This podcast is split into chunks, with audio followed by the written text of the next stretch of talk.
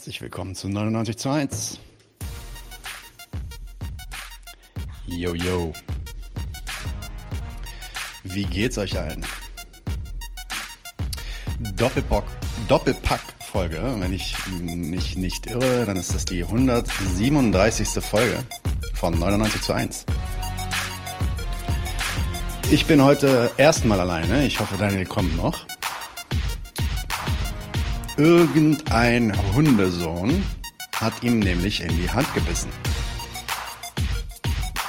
Ich meine es ernst. Es war wirklich ein Hund, der ihm in die Hand gebissen hat. Anscheinend hat ein Hund seinen Hund angreifen wollen. Er ist dazwischen gegangen und zack. Deswegen ist der jetzt im Krankenhaus, ist aber auf dem Weg und hoffentlich dann bald äh, zu dem Interview mit äh, Daniel Horneber wieder hier. Denn der ist heute mit uns im Gespräch über Inklusion statt Integration. Das wird unser Interview. Außerdem sprechen wir über die getötete Journalistin Shirin Abu Akli. Ich mache meinen zweiten Zündfunken zur Imperialismus-Theorien. Wir reden ein bisschen über Hilferding und Kautsky die Reformer. Im Klassenkampfsport ist Daniel äh, zu den Hausbesetzern gegangen aus der Habersatzstraße in Berlin und hat mit denen über deren ja doch recht erfolgreiche Hausbesetzung gesprochen. Und im Stammtisch wieder allerlei Verrücktes, leider ja nicht besonders viel Amüsantes ähm, aus den Nachrichten aus den Medien. Harte Zeiten.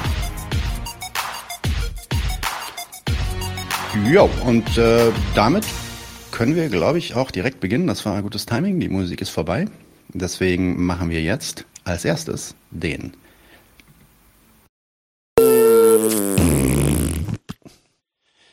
Yo, Leute, der, eigentlich wollte Daniel diesen Senf jetzt äh, machen. Ähm, aber dadurch, dass wir so einen guten Prozess haben, kann ich das übernehmen. Äh, unser Prozess äh, basiert nämlich darauf, dass wir fast alles, was wir machen, irgendwie runterschreiben in Notizen und Stichpunkten. Und deswegen kann ich da jetzt so ein bisschen durchführen und hoffen, dass ich so ein bisschen Zeit gewinne für Daniel, der dann so vielleicht in einer Stunde noch dazu stößt.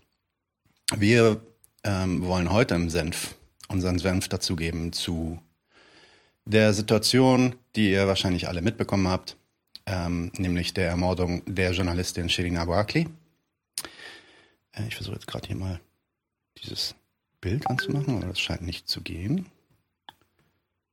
Und ja, hat geklappt. Und da ist sie. Shirin. Das habt ihr bestimmt alle mitbekommen. Shirin Abu Akli wurde am 11. Mai 2022 von den israelischen Besatzern erschossen. Ähm, Shirin war eine palästinensisch-amerikanische Journalistin, die 25 Jahre lang als, äh, ja, als Reporterin für den arabischsprachigen äh, Sender Al Jazeera arbeitete. Ähm, Im gesamten Nahen Osten aktiv und ähm, auch jetzt über Jahrzehnte lang äh, Berichterstattung aus den von Israel besetzten palästinensischen Begi Gebieten äh, betrieben hat und dafür auch extrem bekannt war. Äh, sie war eine innig geliebte, also wirklich, das ist, äh, das kann man nicht ähm, äh, untertreiben, dass sie wirklich innig geliebt war als als äh, als Person auch, ähm, vor allem unter Palästinensern und Arabern auf der ganzen Welt, als eine Fürsprecherin für die Menschenrechte der Palästinenser. Und ähm, ja, sie wurde auf der ganzen Welt als eine furchtlose, ehrliche und liebevolle Journalistin verehrt die äh, niemals müde wurde, sich selbst in Gefahr zu begeben, um über das Unrecht zu berichten, welches den Menschen in der Westbank und Palästina generell angetan wird.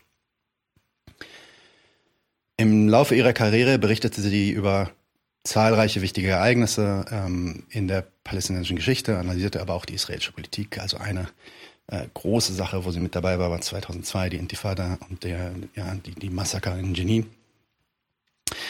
Ähm, ihre Fernsehberichte und ihre markanten Unterschriften äh, waren bekannt und als führende Journalistin und der arabischen Welt inspirierte sie viele Palästinenser und Araber, insbesondere Frauen, zu einer journalistischen Laufbahn.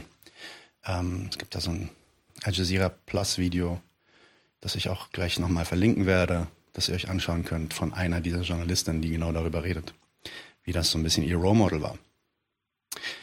Ähm, 1997 bis zu ihrem Tod arbeitet sie, wie gesagt, als Journalistin äh, bei Al Jazeera. Ähm, laut Inga Rock, der Israel-Korrespondentin der Neu Neuen Zürcher Zeitung, war Abu Akleh die berühmteste palästinensische Journalistin in der Konfliktregion. Ähm, der US-amerikanische Nachrichtensender CNN zählt sie zu den bedeutendsten Journalisten der arabischen Welt. Sie lebte und arbeitete in Ostjerusalem, da ist sie auch geboren und berichtete über wichtige regionale Ereignisse dort. Sie berichtete, wie gesagt, unter anderem über die zweite Intifada, den Einmarsch des israelischen Militärs in das Flüchtlingslager in Jenin im Jahr 2002. Das auch, was sie jetzt 20 Jahre später machen wollte, nämlich darüber berichten. Ähm, ähm, sie berichtete aber auch, wie gesagt, über den Tod von Yasser Arafat und generell über israelische Politik. Sie war übrigens christliche Araberin mit einem amerikanischen Pass, das heißt nicht nur der palästinensischen ID. Ja, was ist passiert? Sie wurde quasi Mittwoch früh getötet, als, in der Westbank, als sie in der Westbank arbeitete und, und den illegalen Raid, also ja, den illegalen Überfall ähm, in Jenin journalistisch begleiten wollte, der Besatzungsarmee. Sie trug, trug eine schusssichere Weste mit äh, Kennzeichnung als Journalistin und auch einen fetten Helm. Ja, Angriffe auf Journalisten sind eigentlich äh, ein Verbrechen, nicht für Israel anscheinend.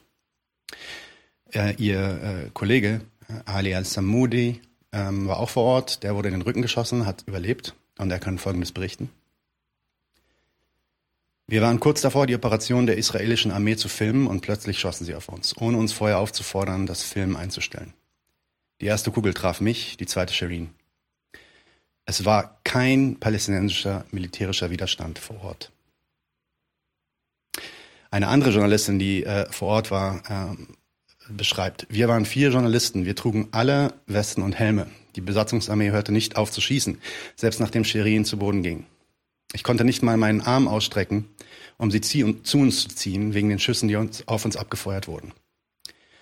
Die Armee war ganz klar entschlossen, zu schießen und zu töten. Mittlerweile sind äh, Dutzende von Zeugenberichten und viele Beweisvideos aufgetaucht, die diese Darstellung unmissverständlich belegen. Links zu diesen Videos werde ich, äh, ich werde jetzt nicht alle zeigen, das muss nicht sein, das geht ja mehr um den Kommentar. Aber Links zu diesen Videos und Berichten packe ich, wie gesagt, unter dieses Video.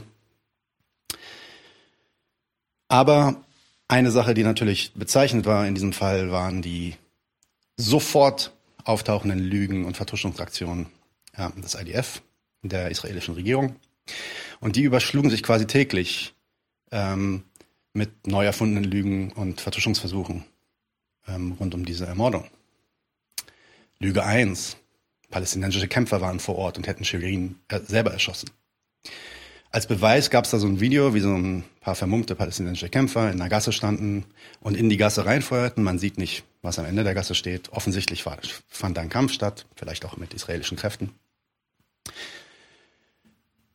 Und der äh, ja, IDF postete das ähm, als äh, ja, quasi eine Anspielung darauf, das ist quasi die Art und Weise, wie Shirin ums Leben gekommen ist. Am selben Tag noch begaben sich gute Aktivisten von B'Tselem zu exakt dieser Gasse, weil sowas kann man sich ja anschauen.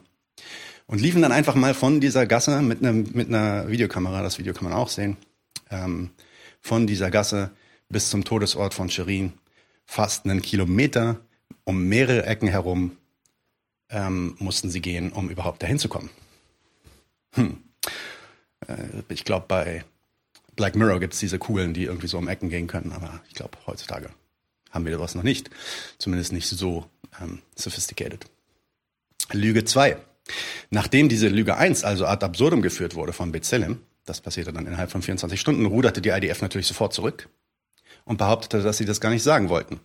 Dass Shirin durch die Schüsse in dem Video starb, war gar nicht ihr Punkt, sondern sie wollten nur zeigen, dass es da ein Feuergefecht gab und deswegen könnte ja Shirin einfach Kollateralschaden gewesen sein.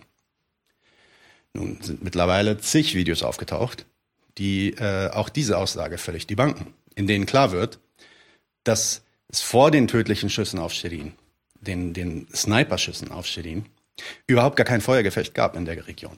Leute relativ entspannt waren. Ähm, äh, entspannt sich miteinander auf der Straße unterhalten haben. Davon gibt es Videos, das können wir sehen. Und die meisten Leute, die äh, vor Ort waren, das war relativ früh am Morgen, das war so 6, 7 Uhr am Morgen, da gab es auch gar nicht so viele Leute auf der Straße, aber die Leute, die auf der Straße waren, haben nichts von einem Feuergefecht gemerkt. Man hört auch keine Schüsse. Ähm, Ali al-Samoudi, der äh, ähm, Kollege von Shirin, berichtet auch genau das. Sagt, dass es nicht mal bewaffnete Leute gab. Also selbst die Leute, die, die da waren und die ausgelassen und entspannt waren, hatten auch keine Waffen, waren keine Bedrohung. Und, und selbst Zivilisten äh, waren, waren sehr, sehr wenige auf der Straße und es gab schon gar kein Feuergefecht. Ähm, interessant, muss, äh, man muss sich natürlich die Frage stellen, warum der IDF, der natürlich weiß, was passiert vor Ort und der weiß, was, wann Feuergefechte stattfinden ähm, und wann sie nicht stattfinden, ein Video postet von palästinensischen Kämpfern als erstes mit der Aussage, dadurch ist Shirin gestorben, das dann relativiert und sagt, es gab ein Feuergefecht, obwohl es gar keins gab. Warum müssen Sie sowas überhaupt auf Twitter posten, wenn es denn wirklich so wäre? Aber gut, Lüge 3. Und das ist so ziemlich die, die peinlichste Lüge. Äh, die palästinensische Autonomie, Autonomiebehörde lehne die Untersuchung ab. Und zwar, es wird gesagt, dass sie die Kugel zurückhalten. Ähm, na, dass sie, es, gibt, es gäbe eine Kugel, die hätte Shirin getötet abgesehen davon, dass in dem Baum, der hinter Shirin stand, als Shirin umgekommen ist, noch weitere drei oder vier Kugeln stecken, die man auch natürlich untersuchen könnte. Ähm, es, es, gäbe die Kugel, die hatte Shirin getötet. Nach Zeugenaussagen von, äh, aus der Autopsie hatte Shirin quasi unter dem Helm keinen Schädel mehr. Das sieht man übrigens auch in einem Video, das ich auch nicht zeigen werde. Das ist ein furchtbares Video. Und äh, in dieser Zeugenaussage wird gesagt, dass als sie versuchten, ihr den Helm abzunehmen, sie quasi nicht nach nichts greifen konnten. Die Frage ist also, okay, wenn es da keinen Schädel mehr gibt, dann ist vielleicht die Kugel noch im Helm drin oder so. Das ist jetzt ziemlich grotesk, die Diskussion. Aber gut, jetzt haben die Palästinenser äh, diese Kugel. Ähm, das hat Abbas auch gesagt. Er hat diese Kugel und er will eine Untersuchung und er fordert eine Untersuchung, aber er fordert eine internationale Untersuchung. Nicht eine von Israel und auch nicht eine äh, gemeinsam mit Israel. Ein Übergeben der Kugel kommt also nicht in Frage, weil diese Untersuchungen in der Vergangenheit immer zu nichts geführt haben. Die PA hat also eine gemeinsame Untersuchung unter der Schirmherrschaft Israels abgelehnt, weil sie Israel richtigerweise in der Sache nicht vertraut hat. Also, dass der Mörder seinen Mord untersucht und aufdeckt. Sondern stattdessen wollte sie eine unabhängige internationale Untersuchung. Völlig verständlich, würde ich sagen. Ähm, wenn, wenn man bedenkt, dass zum Beispiel äh, 2014, als vier Fußballspielende Jungs am Strand in Gaza äh, in Schutt und Asche gelegt wurden, auch, kein, auch eine Untersuchung stattgefunden hat, die nichts gebracht hat. Oder als vor ein paar Jahren ein Besatzungssoldat sein gesamtes, sein gesamtes Gewehrmagazin in eine unbewaffnete, wehrlose Frau in einer Moschee entleerte. Die Untersuchung auch eigentlich nur einen kleinen ähm, ja, Pat on the Back gebracht hat. Aber schon gar keine kriminelle Bestra also, äh, kriminalrechtliche Bestrafung. Oder vor ein paar Monaten erst, darüber haben wir auch berichtet, der amerikanisch-palästinensische 78-jährige Omar Assad, der Anfang dieses Jahres von Besatzungskräften auf der Straße aus seinem Auto gezogen wurde, zusammengeschlagen wurde, misshandelt wurde, dann gefesselt und in Folge von dieser Misshandlung dann einen Herzinfall bekam was diese Leute, die das getan haben, die IDF-Leute mitbekommen haben und sich dann vom Acker gemacht haben, ohne Hilfeleistung zu äh, erbringen. Mitten in der Nacht lag der Mann dann mit einem Herzinfarkt gefesselt an ein Haus auf dem Boden. Und am Morgen liefen Leute entlang und haben ihn gefunden und er war tot. Wo gab es da eine Untersuchung, die zu irgendwas geführt hat? In all diesen Fällen, wie in 99 Prozent aller anderen Fälle, fand die danach statt gefundene Untersuchung der Israelis no wrongdoing. Nichts Falsches wurde getan. Und maximal gibt es dann, und das kann man ja auch ehrlich sein, maximal gibt es dann ein paar kleine administrative Einschränkungen. Ja, du wirst jetzt irgendwie sechs Monate beurlaubt oder so. Oder du wirst entlassen aus der Armee, aber kannst ja aber noch was anderes arbeiten. Man darf nicht vergessen, und das ist auch das, was Clemens immer wieder gesagt hat, und ich finde das ist extrem wichtig, die Westbank ist, da handelt es sich um eine Militärdiktatur. Es gibt dort kein Recht. Außer das Militärrecht. Es gibt auch keinen Staat, an den man sich wenden kann. Es gibt keine Menschenrechte, die man einklagen kann. Geben wir mal ein anderes Beispiel aus Gaza.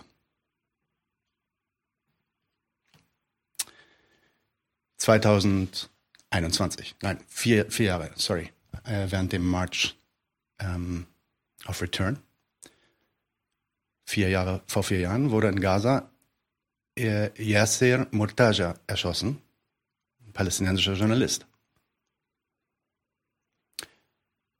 Israel natürlich sagt, ähm, ohne irgendeinen Beweis ähm, zu erbringen, dass das Hamas war. Dann, als gesagt wurde, na, das ist ja nicht richtig, wir haben Videos, die zeigen, dass das nicht der Fall ist, sagen sie, ähm, na gut, dann untersuchen wir den Tod. Das ist so ziemlich die letzte Nachricht, die man dafür, dazu findet. Die Untersuchung hat vielleicht stattgefunden, vielleicht nicht. No idea.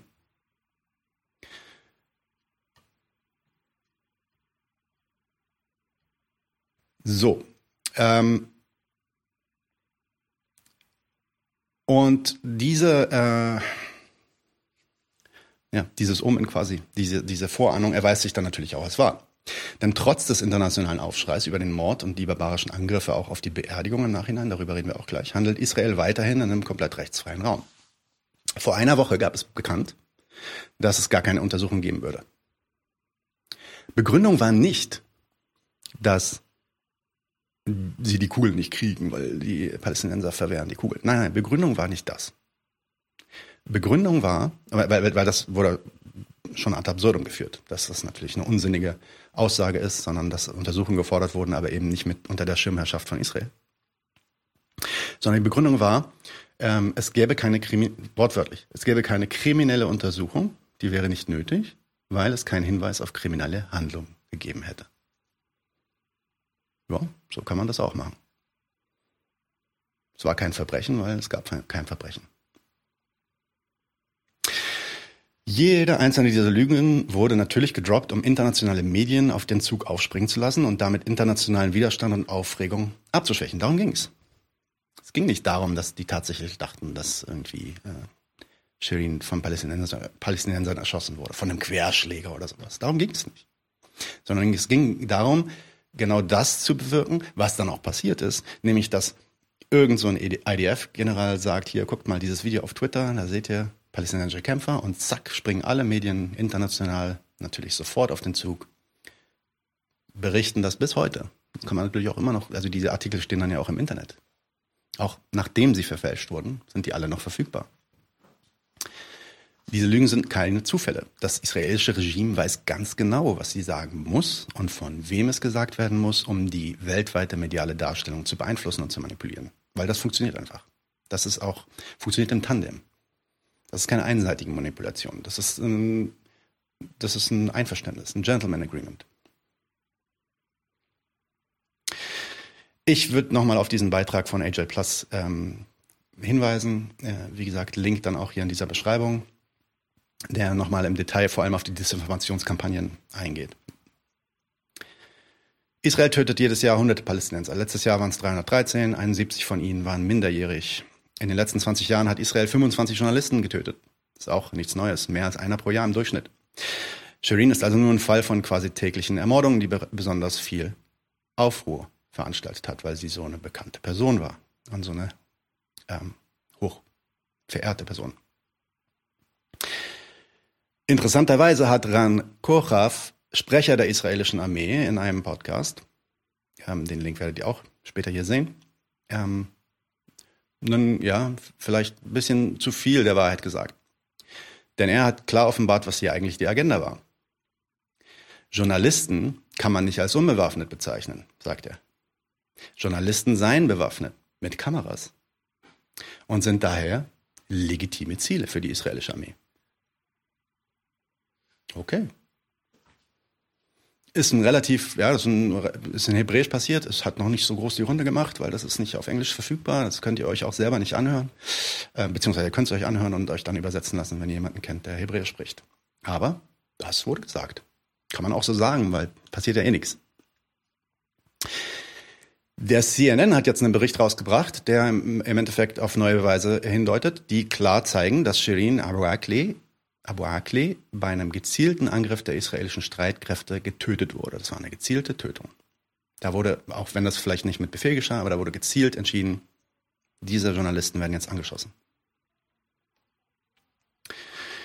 Dann hörten die Schikanen natürlich nicht damit auf, weil dann kam die Beerdigung. Vor der Beerdigung wurde das Haus von Shirins Familie gestürmt. Das haben die meisten hier gar nicht mitbekommen, aber wir haben das in unseren Nachrichten natürlich gesehen und viele Leute online haben das auch einfach live mitgefilmt, wie die IDF dann in Shirins Wohnung, Haus eindringt, wo natürlich auch ihre Familie noch ist, es durchsucht, es auf den Kopf stellt, behauptet, es gäbe ein Sicherheitsrisiko und dafür suchen sie Beweise. Die Wohnung wurde verwüstet, wie gesagt, auf den Kopf gestellt, ihre Familie mehrfach bedroht, Flaggen wurden heruntergerissen. Ja, es wurde sogar verboten, dass palästinensische Musik gespielt wird in der Wohnung von Shirin Abu Akleh. Die Beerdigungsprozession sollte verhindert werden von der Polizei. Das ist ein, ja, es ist ein Brauch in Palästina ähm, und auch in der arabischen Welt generell, dass so sehr ähm, äh, hochgeschätzte Personen äh, im, im Fall von Palästina, Israel auch Märtyrer, also Leute, die getötet wurden von der Besatzungsmacht. Ähm, aber auch einfach vielleicht besonders junge Leute, die einen besonders tragischen Tod irgendwie ähm, äh, erlitten haben, dass die dann von so einer großen Prozession von Menschen äh, getragen werden, normalerweise von dem Krankenhaus zu ähm, der Beerdigung, in diesem Fall zu der Kirche in Jerusalem. Diese Prozession wollte Israel verhindern. Sie verbat den Sarg von dem Krankenhaus zur Kirche nach Jerusalem zu tragen. Äh, die Aussage war, das geht nicht, ihr müsst es ins Auto tun. Keine Begründung. Als die Prozession es dann dennoch versuchte, weil sie da Widerstand leisten wollte, äh, diesen Sarg aus dem Krankenhaus zu tragen, griff die Besatzungsmacht mit voller Power die Prozession an, vor den Augen der ganzen Welt und mit perversester Brutalität. Die Videos und Bilder dieser Barbarei davon sind für alle Ewigkeit festgehalten. Ihr habt sie auch bestimmt gesehen. Ein paar will ich trotzdem zeigen. Ja, dazu share ich mal meinen Screen. Dann gab es die Situation, dass, äh, dass also dieser, äh, diese Prozession äh, zurückgeschlagen wird. Äh, das, das, das war eine der krassesten Sachen, die man hier gesehen hat, glaube ich, wie, wie diese äh, Leute, die den Sarg tragen, tatsächlich mit Batons angegriffen werden, bis dass der Sarg eigentlich zehn Zentimeter vor dem Boden angehalten wurde im letzten Moment, wo Leute dann noch zur Rettung kamen, um, damit der Sarg nicht auf den Boden fällt. Das war dem Schnurzpiep egal. Ähm, Leute wurden auch verletzt, extrem verletzt dabei. Äh, dazu sage ich auch gleich was. Äh, ähm, schwer verletzt, sorry. Ähm, und in dem, in dem, Moment war klar, okay, da kommen wir nicht gegen an. Das ist, ist eine hochgerüstete äh, äh, Truppe, die uns hier zurückschlägt. Dann wurde der Sarg doch in den Wagen äh, gebracht. Und dann äh, kam die israelische Besatzungsmacht natürlich nicht drumherum, noch das hier noch zu tun.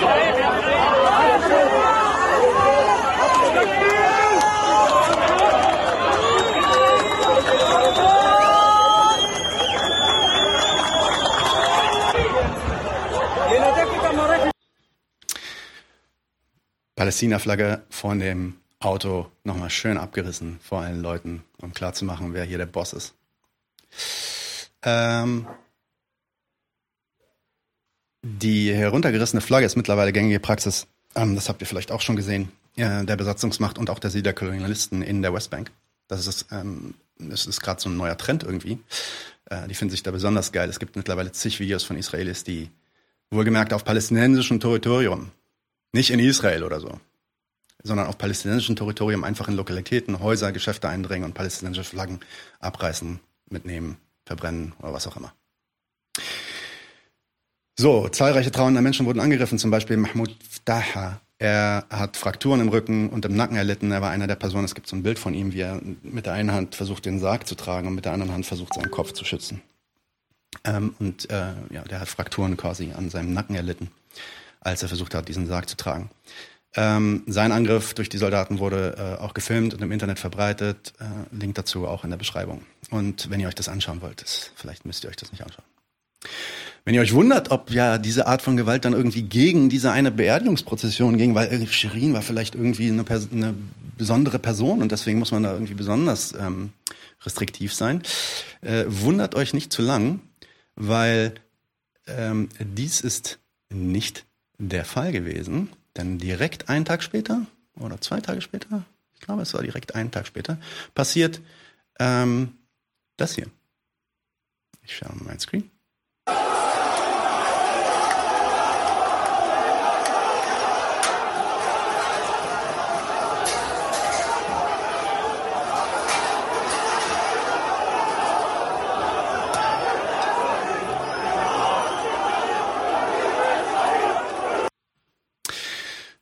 Hier wieder ein äh, jemand anders, der um, umgebracht wurde, der auch prozessiert werden sollte und beerdigt werden sollte. Und auch dort griff wieder die IDF an, provozierte und so weiter.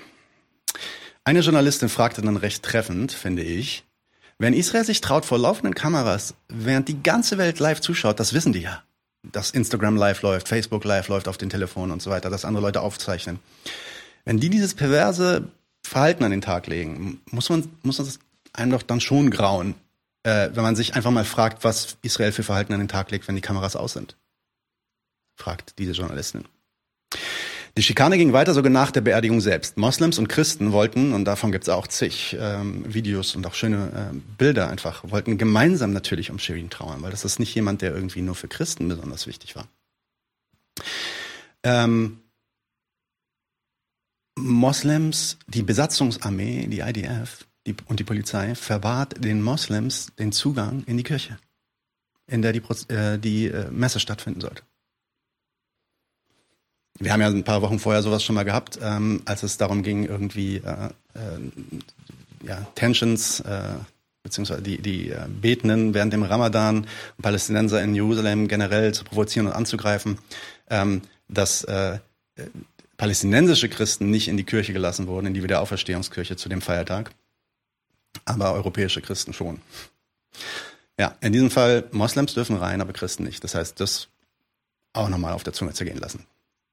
Trotz all dem, die Beisetzung Sherins in Jerusalem, Jerusalem wurde eine der größten Beerdigungsprozessionen in der Geschichte Palästinas. Zumindest nach all dem, was man so weiß. Und da will ich auch einfach nur mal ein paar Bilder zeigen und die wirken lassen.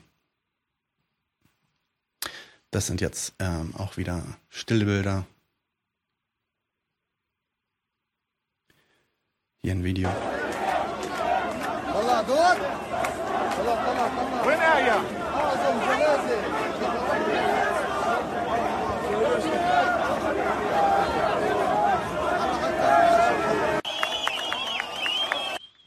Hier das nächste Video.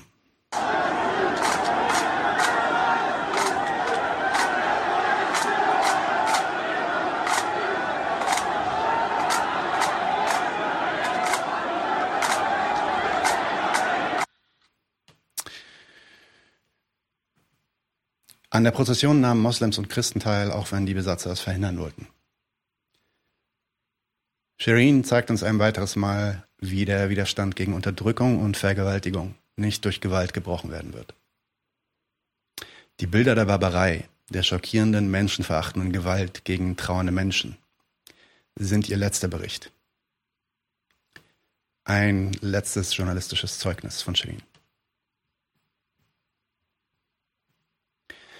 Ein italienischer Freund von mir sagte zu mir, Shirin sitzt jetzt da oben und freut sich und lacht. Das, was sie ihr Leben lang versucht hatte aufzudecken, die Perversität des Besatzungsregimes, die Unterdrückung, die Brutalität, unter der die Palästinenser zu leiden haben, und die Lügen und Propaganda des israelischen Regimes über deren zivilisatorische Überlegenheit, wird durch ihren letzten Akt auf dieser Welt, durch ihre Beerdigung entblößt. Shirin freut sich und lacht. Rest in Power, Shirin.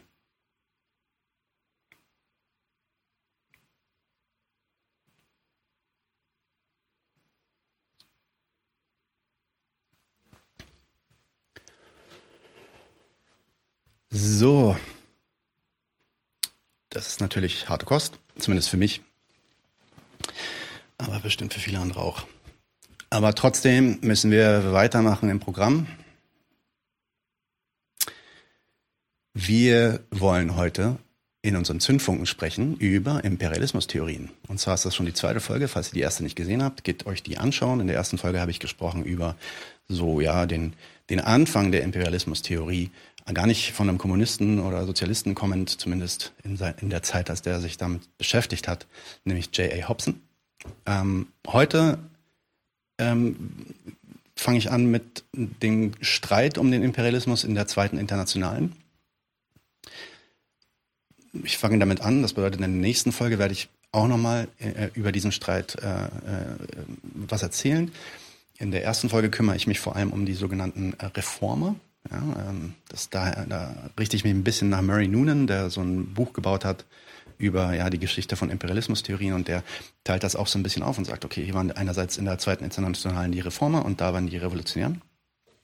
Und so mache ich das jetzt auch einfach ein bisschen, weil das passt ganz gut. Ähm, zuerst werde ich ein bisschen was über den Streit erzählen. Was war der Streit eigentlich ähm, um den Imperialismus? Und dann kümmere ich mich um ja, so einen kleinen kurzen Abriss von Hilferdings Finanzkapital ähm, äh, und Kautskys Ultra-Imperialismus-These. Ja, der grobe Kontext des Streits der zweiten, in der zweiten internationalen. Wir befinden uns am Ende des 19. Jahrhunderts und am Beginn des 20. Jahrhunderts. Das Kapital war bereits Jahrzehnte alt. Mit das Kapital meine ich das Buch von Marx, die Werke von Marx. Zur Jahrtausendwende bahnte der industrielle Fortschritt eine scheinbar grundlegende Veränderung in der gesellschaftlichen Organisation an.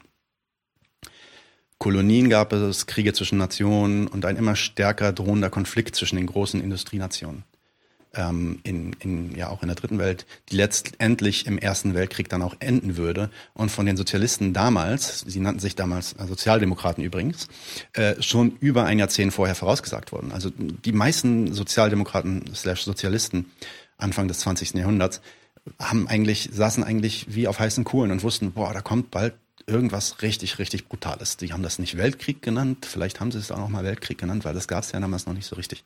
Aber die wussten, es wird ein riesen Konflikt kommen und das haben die vorhergesehen.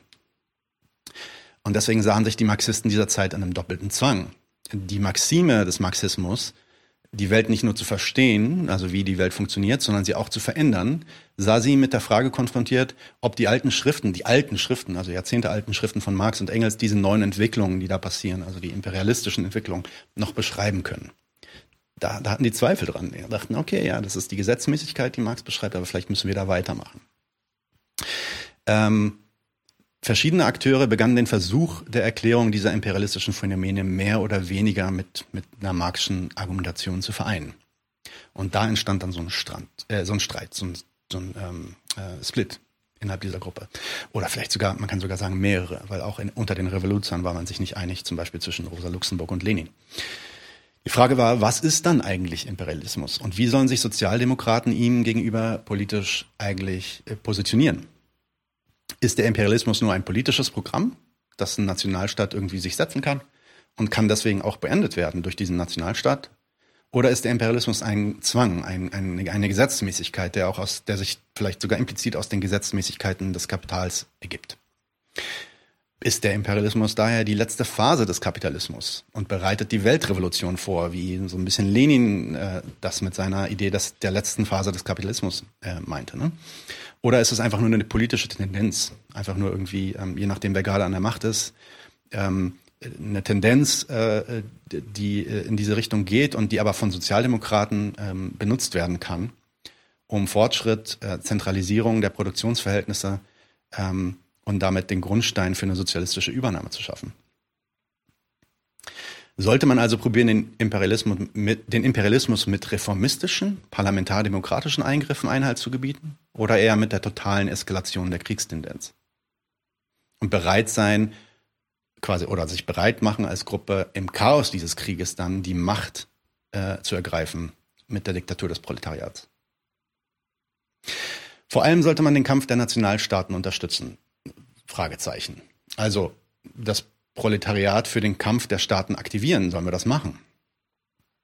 Oder sollte man die Proletarier gegen den Kampf, ähm, gegen, äh, oder ja, für den Kampf gegen die Bourgeoisie aller Staaten aktivieren? Macht es Sinn, ähm, dass die Proletarier sich jetzt ähm, an ihre nationalen ähm, Grenzen ranheften und sagen, ja, okay, ich bin Deutscher und ich muss jetzt gegen Frankreich kämpfen? Oder sollten wir eher die Solidarität zwischen dieser, zwischen den Proletariern stärken und den Kampf auf die Bourgeoisie leiten? Das alles waren Fragen. Ähm, überhaupt, führt der Kapitalismus zwangsläufig zu Imperialismus? Ist das wirklich eigentlich immer so? Krieg und Krise, ähm, kann, man, kann man das nicht auch vielleicht managen? Lässt er sich vielleicht durch reformistische Bemühen stabilisieren, der Kapitalismus? Und damit, wie gesagt, die sozialistische Übernahme vorbereiten? Um all diese Fragen und mehr drehte sich dieser Streit.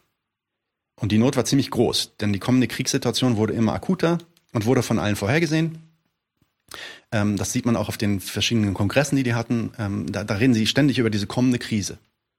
Und man, man müsse eine klare, abgestimmte politische Position für die Sozialdemokraten haben, um die kommende Krise und, die damit, und damit die Möglichkeiten zur Revolution zu ergreifen.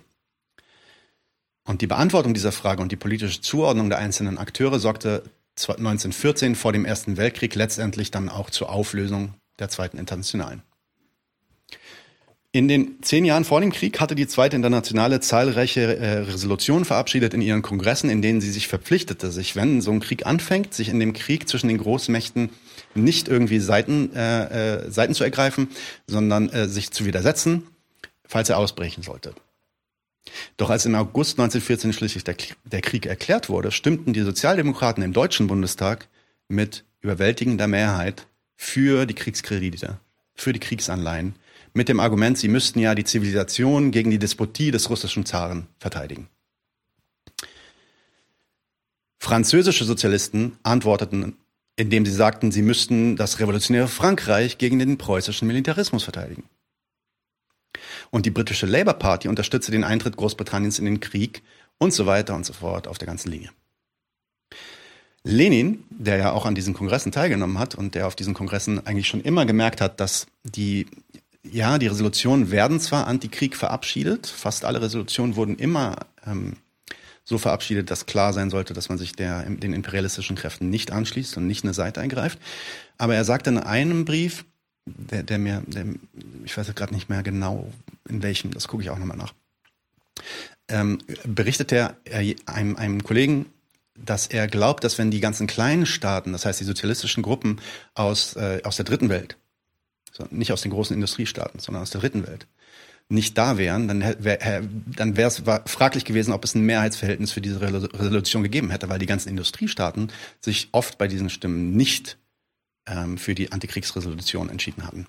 Er hat es also schon ein bisschen kommen sehen, hat aber in seinem in seinem Herzen nie so richtig dran geglaubt, würde ich sagen, weil es gibt dann diesen einen ähm, diesen einen Zeugenbericht von Gregory Zinoviev, so heißt er, glaube ich, Gregory Zinoviev, ähm, der, der im Endeffekt zeigt, wie Lenin von diesem Verrat äh, quasi an der deutschen, äh, der deutschen Sozialdemokratischen Partei so überrascht war, dass er sich zunächst weigerte, das zu glauben.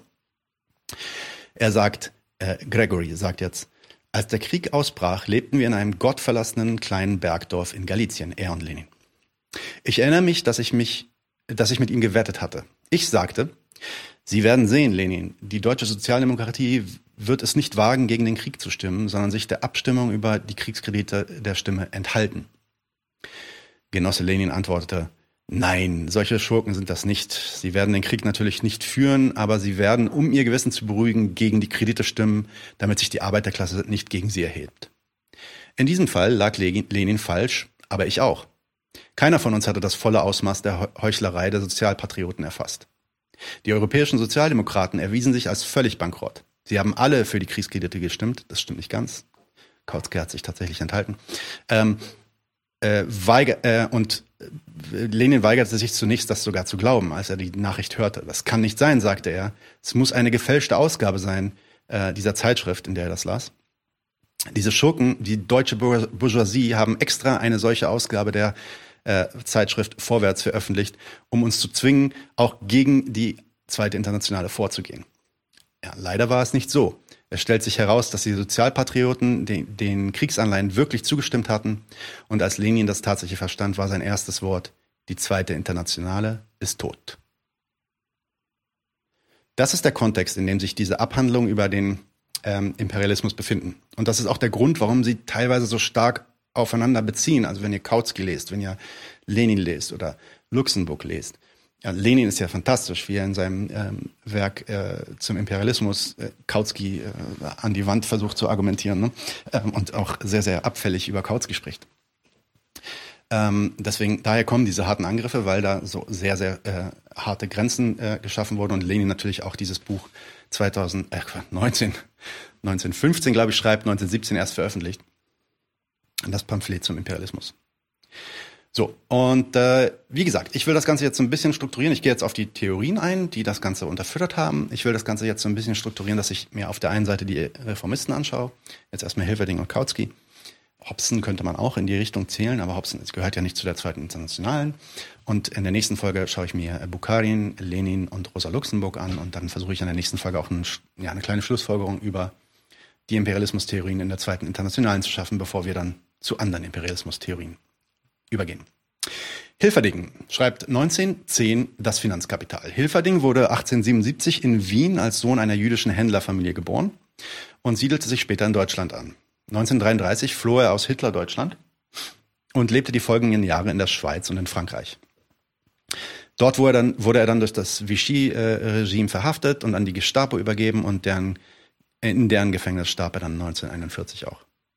Sein bekanntestes Werk und das, was ihm auch am meisten Ruhm und Status als marxistischer Theoretiker verschaffen sollte, war, wie gesagt, das Finanzkapital von 1910, in dem er versuchte, ein wissenschaftliches Verständnis der wirtschaftlichen Charakteristika dieser neuen Phase der kapitalistischen Entwicklung zu schaffen. Also die Idee, hm, der Kapitalismus hat sich verändert. In den letzten 10, 20 Jahren gab es eine rapide ähm, äh, äh, Expansion des Kapitalismus auf dem Planeten. Ähm, 1885 wurde quasi eine neue Phase der Kapitalakkumulation eingeleitet und die will er untersuchen aus marxistischer Sicht. Ähm, damit einher äh, mit dieser Entwicklung äh, ging eine Verschnellerung der schon von Marx beschriebenen Tendenzen zu Zentralisierung und Konzentrierung von Kapital. Hilferding behauptet dann, äh, dass Kartellbildung, ähm, Konzentration von Kapital in Form von Konzernbildung und Organisierung der Finanzmärkte zu einer zunehmenden Monopolisierung des Kapitals führten bei dem kleinere Betriebe, aber auch Banken permanent weggeschluckt werden. Ja, Helferding sagt, Finanzkapital bedeutet die Vereinheitlichung des Kapitals.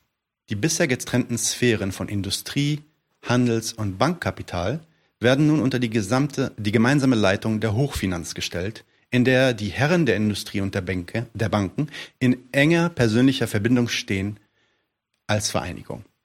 Die Grundlage dieser Assoziation ist die Ausschaltung der freien Konkurrenz zwischen den einzelnen Kapitalisten durch die großen monopolistischen Konzerne. Dies bedeutet natürlich gleichzeitig eine Veränderung des Verhältnisses der Kapitalistenklasse zur Staatsmacht. Um das mal kurz zu erklären, Marx beschreibt so diese drei Fraktionen des Kapitals, ne, das industrielle Kapital, das Handelskapital und äh, das Bankkapital.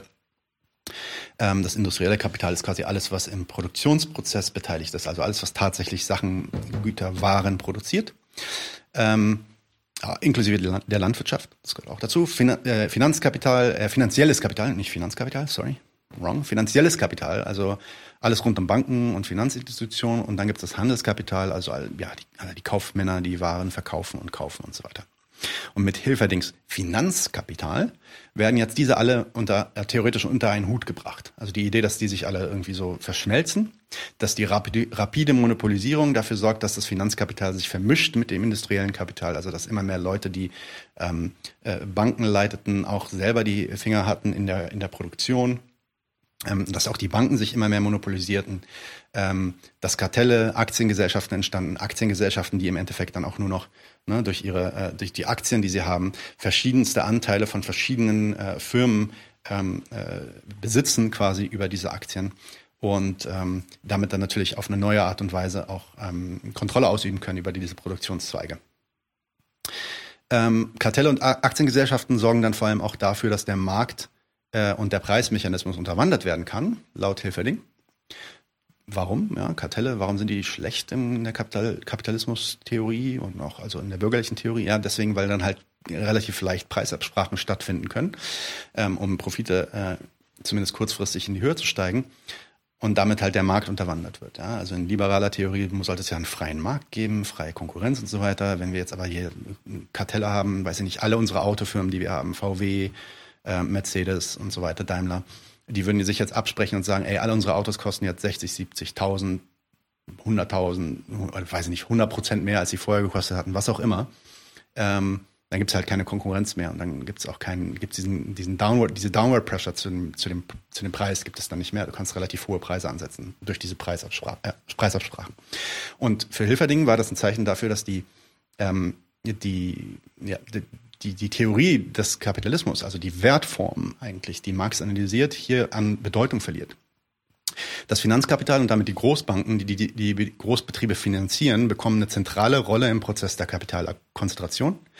Und Sie können jetzt über das Aktienkapital, das Sie haben, die, das Geschäftsverhalten steuern, diese Absprachen ähm, stattfinden lassen. Es kommt zu einer Art von geplanten Kapitalismus.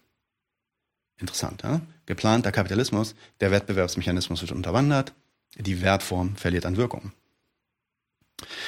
Ähm, das bedeutet also, dass diese ja, anarchisch-kapitalistische Wirtschaftsentwicklung der freien Konkurrenz, der ideellen freien Konkurrenz, wird also aufgehoben und es entwickelt sich im Laufe der Zeit eine Wirtschaftsordnung, auch eine immer zentralere Wirtschaftsordnung eines organisierten, geplanten ähm, Kapitalismus.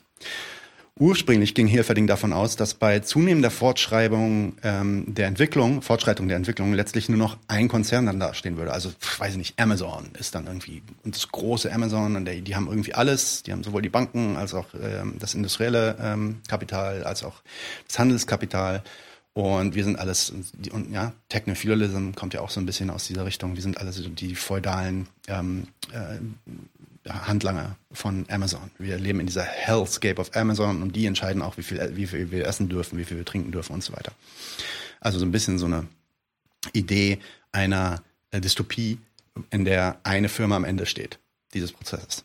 Ähm, tatsächlich sagt er, das hört sich natürlich jetzt auch ein bisschen unrealistisch an, er sagt, in der Realität würde das nie ähm, wirklich zutreffen, aber ähm, äh, es, ist, es gibt eine Tendenz in die Richtung und diese Zuspitzung existiert.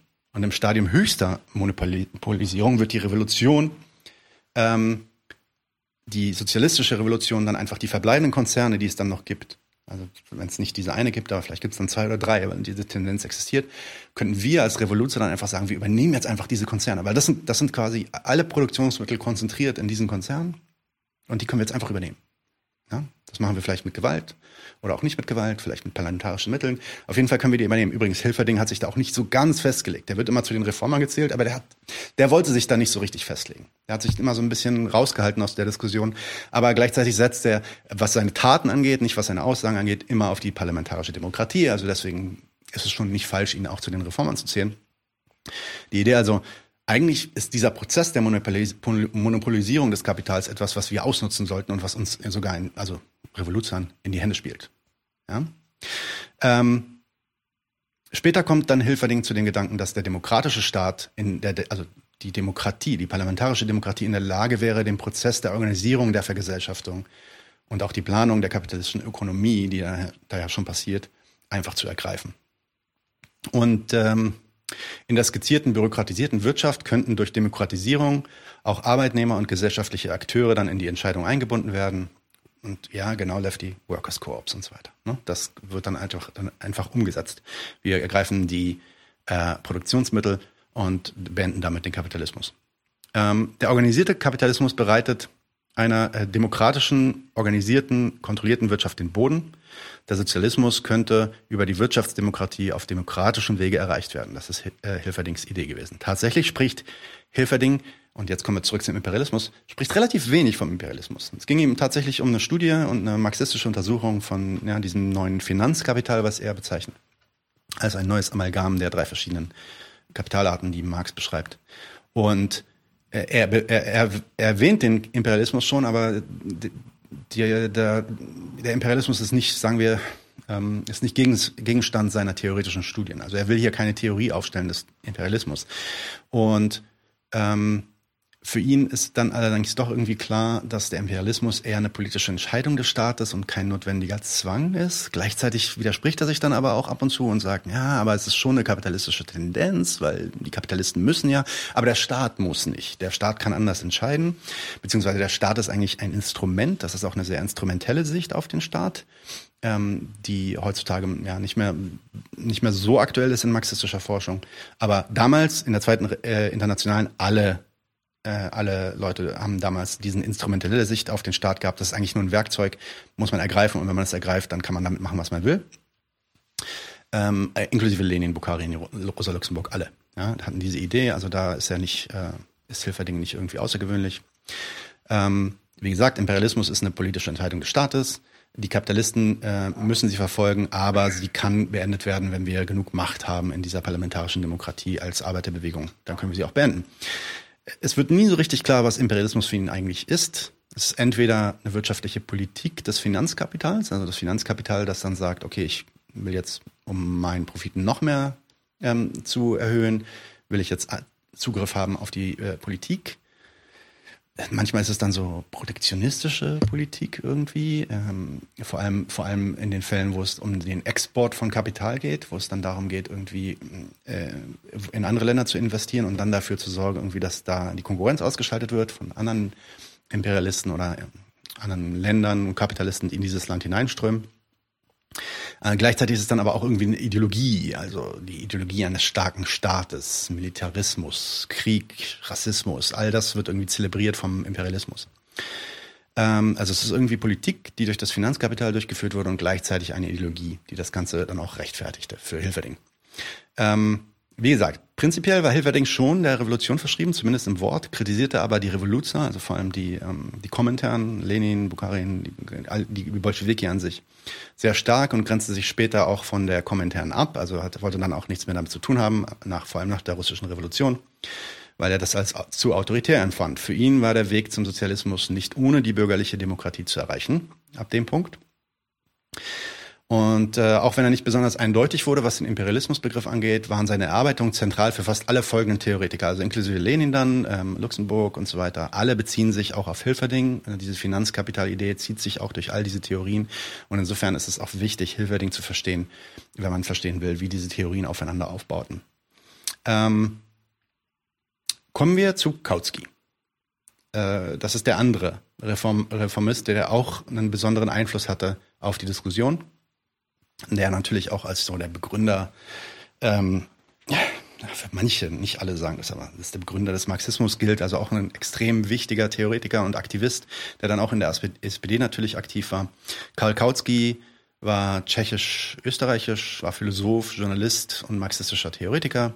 Und Kautsky war nach dem Tod von Friedrich Engels im Jahr 19, nee, 1895 bis zum Ausbruch des Ersten Weltkriegs 1915 einer der bedeutendsten Vertreter des orthodoxen Marxismus. Danach geriet er natürlich in Verruf aufgrund dieser Kriegsanleihendiskussion. Und dann hat sich das alles gesplittet und dann kann man den auch diesen orthodoxen Marxismus nicht mehr als ein großes Konstrukt irgendwie bezeichnen. Ja, aber er war trotzdem bis dahin so ziemlich der wichtigste sozialistische Theoretiker während der Jahre der zweiten Internationalen oder einer der wichtigsten, sagen wir. Er gründete die, die sozialistische Zeitschrift Neue Zeit. Nach dem Krieg war Kautsky ein scharfer Kritiker der bolschewistischen Revolution und lieferte sich mit Lenin, Trotzki, äh, Stalin viel Polemik über das Wesen des Sowjetstaates.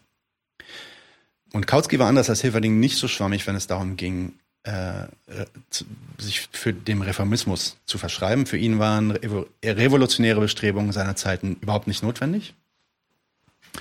Er war ja auch Teil der SPD und setzte sich ganz fest ähm, auf diesen parlamentarischen Weg. Für ihn äh, wäre es möglich, eben auch aufgrund der Monopolisierungstendenzen und aufgrund der Theorie von Hilferding, dann den Staat dann irgendwann äh, einfach zu benutzen und die Produktionsmittel zu übernehmen. Und die ähm, äh, alles, was, was wir eigentlich machen müssten, ist eine starke kommunistische Regierung irgendwie auf die Beine stellen. Und dann müssen wir nur noch parlamentarisch einschreiten. Und das war's ist natürlich super reduktiv jetzt, was ich gerade äh, gesagt habe, aber so ein bisschen in die Richtung. Ich mache es ja mit Absicht auch ein bisschen leichter jetzt. Das sind alles dicke Bücher und Artikel, also die kann man auch nachlesen. Ähm, also bitte nicht festnageln auf alles. Vor dem Ersten Weltkrieg hatten sowohl Hobson als auch Karl Liebknecht die Theorie aufgestellt, dass sich imperialistische Staaten in Zukunft möglicherweise in zwischenstaatliche Kartelle verwandeln könnten, die den Rest der Welt effizienter ausbeuten könnten, ohne Krieg in Europa zu verursachen. Also die Idee, dass das Kapital irgendwann checken würde, dass es keinen Sinn macht, diesen Weltkrieg durchzugehen, ähm, weil, weil Kapital zerstört wird dabei, niemand profitiert dabei im Ende, beziehungsweise vielleicht eine besondere Fraktion, die, dafür, die dadurch profitiert, ähm, gibt es dann schon, aber wir anderen alle nicht. Und dass das dann irgendwann Klick machen würde bei den Kapitalisten und die dann sagen würden, na, eigentlich müssen wir uns einigen und wir müssen uns selbst Grenzen schaffen in der Art und Weise, wie wir miteinander in Konflikt treten dürfen. Und äh, das äh, ist also nicht etwas, was von Kautsky kam, aber 1914 äußerte Kautsky dann exakt diese Idee und prägte, prägte mit dieser Idee den Begriff des sogenannten Ultra-Imperialismus.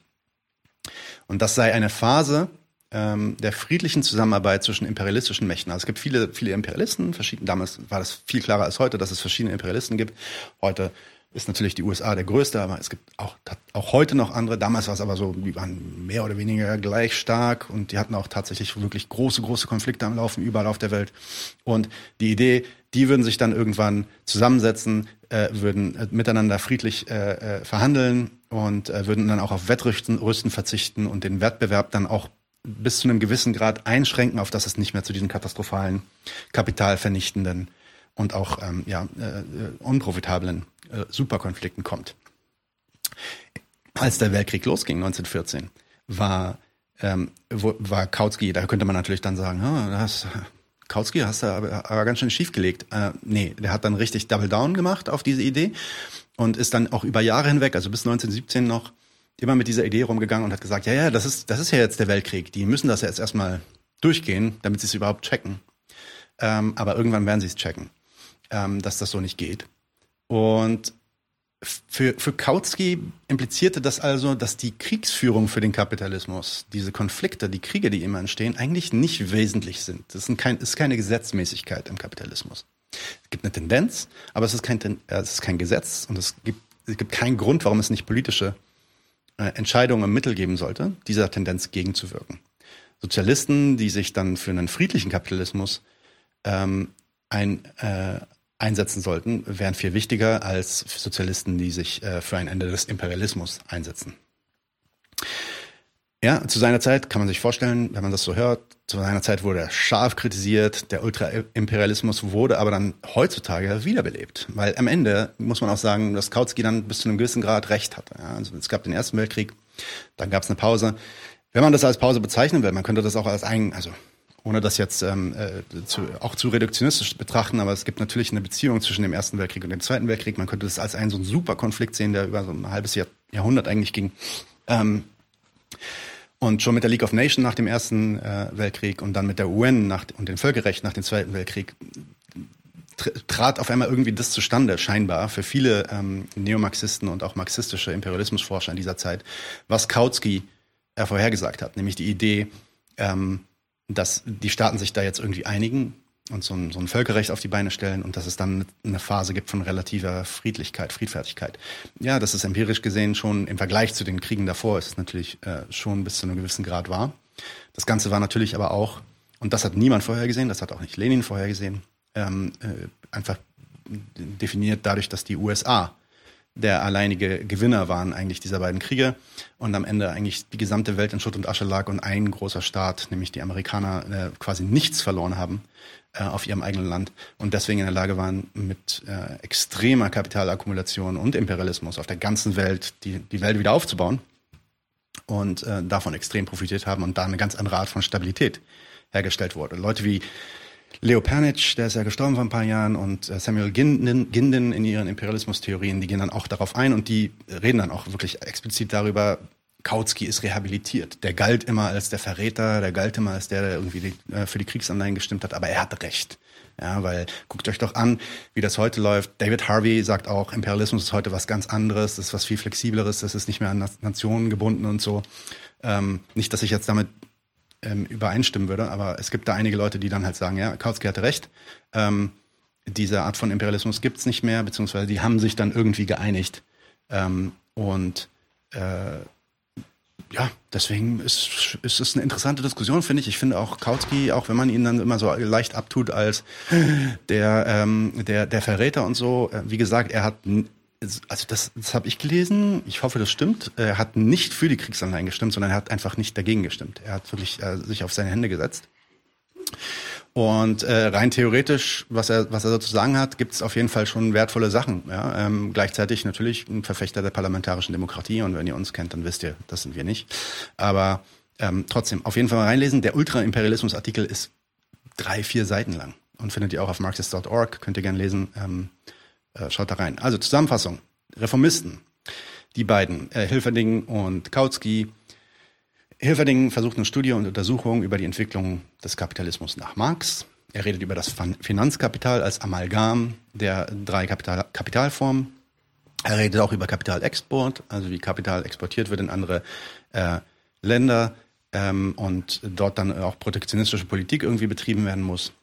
Sein Imperialismusbegriff ist ziemlich schwammig, aber Kautsky wird dann relativ konkret und sagt, es gibt dann, es gibt Imperialismus, mit dem Begriff ist er relativ schwammig weiterhin, aber äh, es gibt dann halt diesen Ultraimperialismus und darauf besteht er, und das war sein Argument auch gegenüber des Ersten Weltkrieges, ähm, dass äh, diese Einigung zwischen imperialistischen Kräften stattfinden wird und deswegen das Imperialismus-Thema eigentlich gar nichts ist, worum wir uns kümmern müssten als Sozialisten, sondern wir sollten uns eigentlich darauf konzentrieren, als Kommunisten äh, eine starke parlamentarische Kraft zu bleiben, um dann hier alles zu übernehmen. Und die letzte Zusammenfassung und Schlussfolgerung ist, dass die beiden schon ziemlich, also vielleicht Hilferding noch mehr als Kautsky. Kautsky war eher so ein bisschen die, das Dorn im Auge für viele. Aber die beiden trotzdem, vor allem Hilferding, wie gesagt, waren extrem zentral und grundlegend für alle anderen äh, marxistischen Imperialismus-Theorien. Von Bukharin, von Lenin, von Rosa Luxemburg, die dann folgten. Insofern, wenn wir das nächste Mal über die drei sprechen, die sogenannten Revoluzer, werdet ihr auch sehen, dass zumindest Hilferding da nie so abgewatscht wird, wie Kautsky dann halt wird. Und das hat einfach politische Gründe, nicht theoretische Gründe. So viel also zu äh, den Reformern der Zweiten Internationalen, was die Imperialismustheorien angeht. Die nächste Folge, wie gesagt, Rosa Luxemburg, Lenin und Bukharin, nicht in der Reihenfolge. Und äh, am Ende gibt es eine Zusammenfassung ähm, von diesen beiden Folgen und dann schauen wir mal weiter, was so ähm, Paul Sweezy und äh, Baron machen. Und ich, also ich habe jetzt mehr und mehr nachgedacht darüber, wie lange das dauern wird. Es könnte gut sein, dass das zehn Zündfunken werden oder so ein kleiner eigener kleiner Podcast. Insofern äh, mal schauen, mal schauen, wie sich das entwickelt. Aber ich bleibe auf jeden Fall dran und äh, mindestens so sieben, acht ähm, weitere Themen will ich mit euch noch besprechen. Weil jeder, äh, jeder, der heute irgendwie über den Krieg spricht, halt, haut halt in jedem zweiten Satz Imperialismus raus. Die meisten Menschen meinen damit eigentlich nur, ist böse. Und ich habe da keinen Bock mehr drauf. Ich glaube, wir sollten wissen, worüber wir reden, wenn wir über irgendwas reden und oder ansonsten gar nicht reden. Und das hoffe ich, äh, hilft euch jetzt hier ein bisschen, zumindest zu wissen, wo ihr nachlesen könnt, wenn ihr es mal wirklich wissen wollt. Und damit äh, habe ich gute Nachrichten. Daniel ist hier. Und äh, wir machen jetzt aber als erstes den ähm, Klassenkampfsport. Und zwar äh, war Daniel bei Besetzung der Haberstraße. Genau, aber wie heißen die nochmal? Haben die, hat die Gruppe einen Namen? Ja, also die Besetzer der Habersatzstraße, das ist eine, ist eine Straße in, in Mitte, ähm, das, wo ein Haus sehr, sehr lange leer stand. Leute sind dann eingezogen in das Haus, vor allem Obdachlose, die da mittlerweile jetzt wohnen.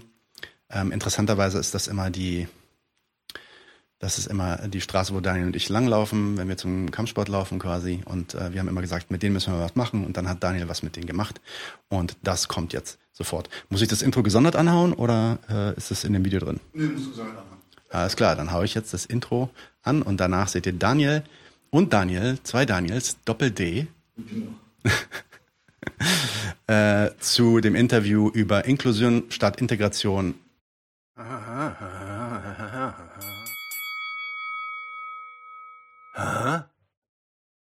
Dun dun dun dun dun dun dun dun dun. Haha. Huh? Huh?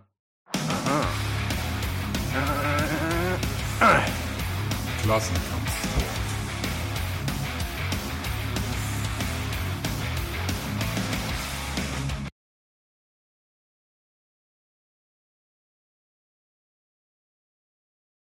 So, willkommen zum Klassenkampfsport. Ich bin hier mit Anna und Valentina. Von Leerstand habe ich Saat. Sie sind aus dem Orga-Team von der Habersaatstraße, einer Straße in Berlin Mitte, die besetzt worden ist. Und äh, alles weitere sollen die beiden euch lieber selber erzählen. Schön, euch dabei zu haben. Ja. Ja, danke, dass Super. wir mit euch reden können. Ja. Ganz simple Frage. Wer seid ihr eigentlich und worum geht's bei Leerstand habe ich Saat? Naja, angefangen hat es damit, dass ähm, ein äh, Langzeitmieter, der sehr aktiv ist seit äh, 20 Jahren in diesem Gebilde, äh, was ja vorher mal ein äh, Haus war, wo Charité-Mitarbeiterinnen gewohnt haben. mhm. und das dann verschärpelt wurde von Sarrazin, wenn dir das noch was sagt. Sympathischer Mensch. Ja, sehr sympathisch. Und ähm, dann hat äh, der Eigentümer das dann zehn Jahre später wieder für das Zehnfache, nämlich für 20 Millionen verschärft.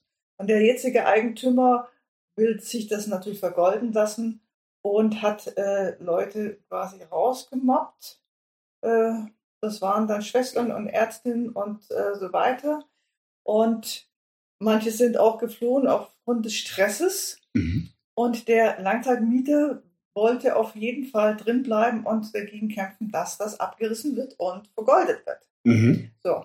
Und der war Teil äh, von Zwangsräumung verhindernden Bündnisses. Und wir haben eben überlegt, damals vor drei Jahren, okay, wir wollen ihn unterstützen gegen den Abriss. Und ähm, das sind 85 Wohnungen leer, die perfekt zugeschnitten sind auf Menschen, die auf, auf der Straße leben, ja, ein bis anderthalb Zimmerwohnungen, wo sie die Türe zumachen können und wo sie einfach mal ein Zuhause haben. So, das war der Plan. Und damit begann das. Mhm.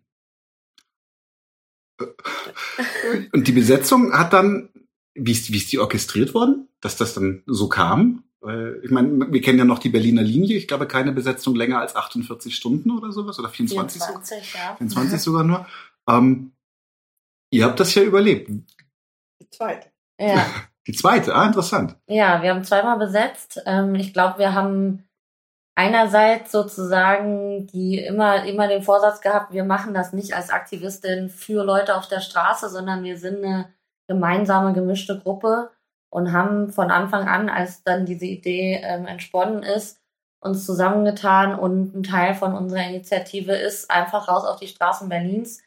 Das war direkt zu Beginn des ersten Lockdowns, also ne, auch ähm, für viele gar nicht so einfach, aber die Leute waren ja auf der Straße da und konnten sowieso nicht woanders hin und wir haben halt angefangen, mit denen Kontakte aufzubauen. Und genau, wir hatten dann eine sehr äh, Crew von uns, die sehr offen war, ohne, ohne groß Berührungsängste zu haben. Und so haben wir nach und nach angefangen, Beziehungen aufzubauen zu den Leuten, mit denen wir das machen wollten. Und ich glaube, die Kombination aus dieses Haus ist ein Musterbeispiel für Spekulationen auf dem Berliner Wohnungsmarkt, also ne, irgendwie für, für un unglaubliche Summen verkauft, äh, dann Leerstand äh, verrotten lassen, nichts für tun, die Leute rausschmeißen und jetzt will er das abreißen und einen Luxusneubau hinbauen. Das ist so unglaublich exemplarisch. Es gab MieterInnen, die da gekämpft haben und dann kamen wir zusammen mit Obdachlosen, ähm, wo halt sehr klar war, das ist jetzt nicht irgendwie hier so eine Szenenummer, sondern das sind Leute, die brauchen, die brauchen ganz konkret sofort eine Wohnung. Und genau, beim ersten Mal hat es noch nicht geklappt. Ähm, da waren wir auch ähm, mit um die 20 Leuten im Haus und einer großen UnterstützerInnen ähm, oder solidarischen Kundgebung davor mit so um die 100 Leuten. Das war auch noch während einer härteren Corona-Phase vor zwei Jahren. Und ähm, genau, da wurden wir dann wieder geräumt am Abend, haben aber auch schon sehr viel Aufmerksamkeit bekommen und dann haben wir gesagt, wir lassen nicht locker und wir gehen nochmal rein. Und ein Jahr später, also jetzt ähm, Dezember 2021 waren wir kurz vor Weihnachten wieder drin. Und ähm, genau, da hat der Druck gereicht und ähm, unsere Aktion ist geglückt. Also tatsächlich haben wir dann den Zuspruch bekommen, okay, ihr könnt da einziehen.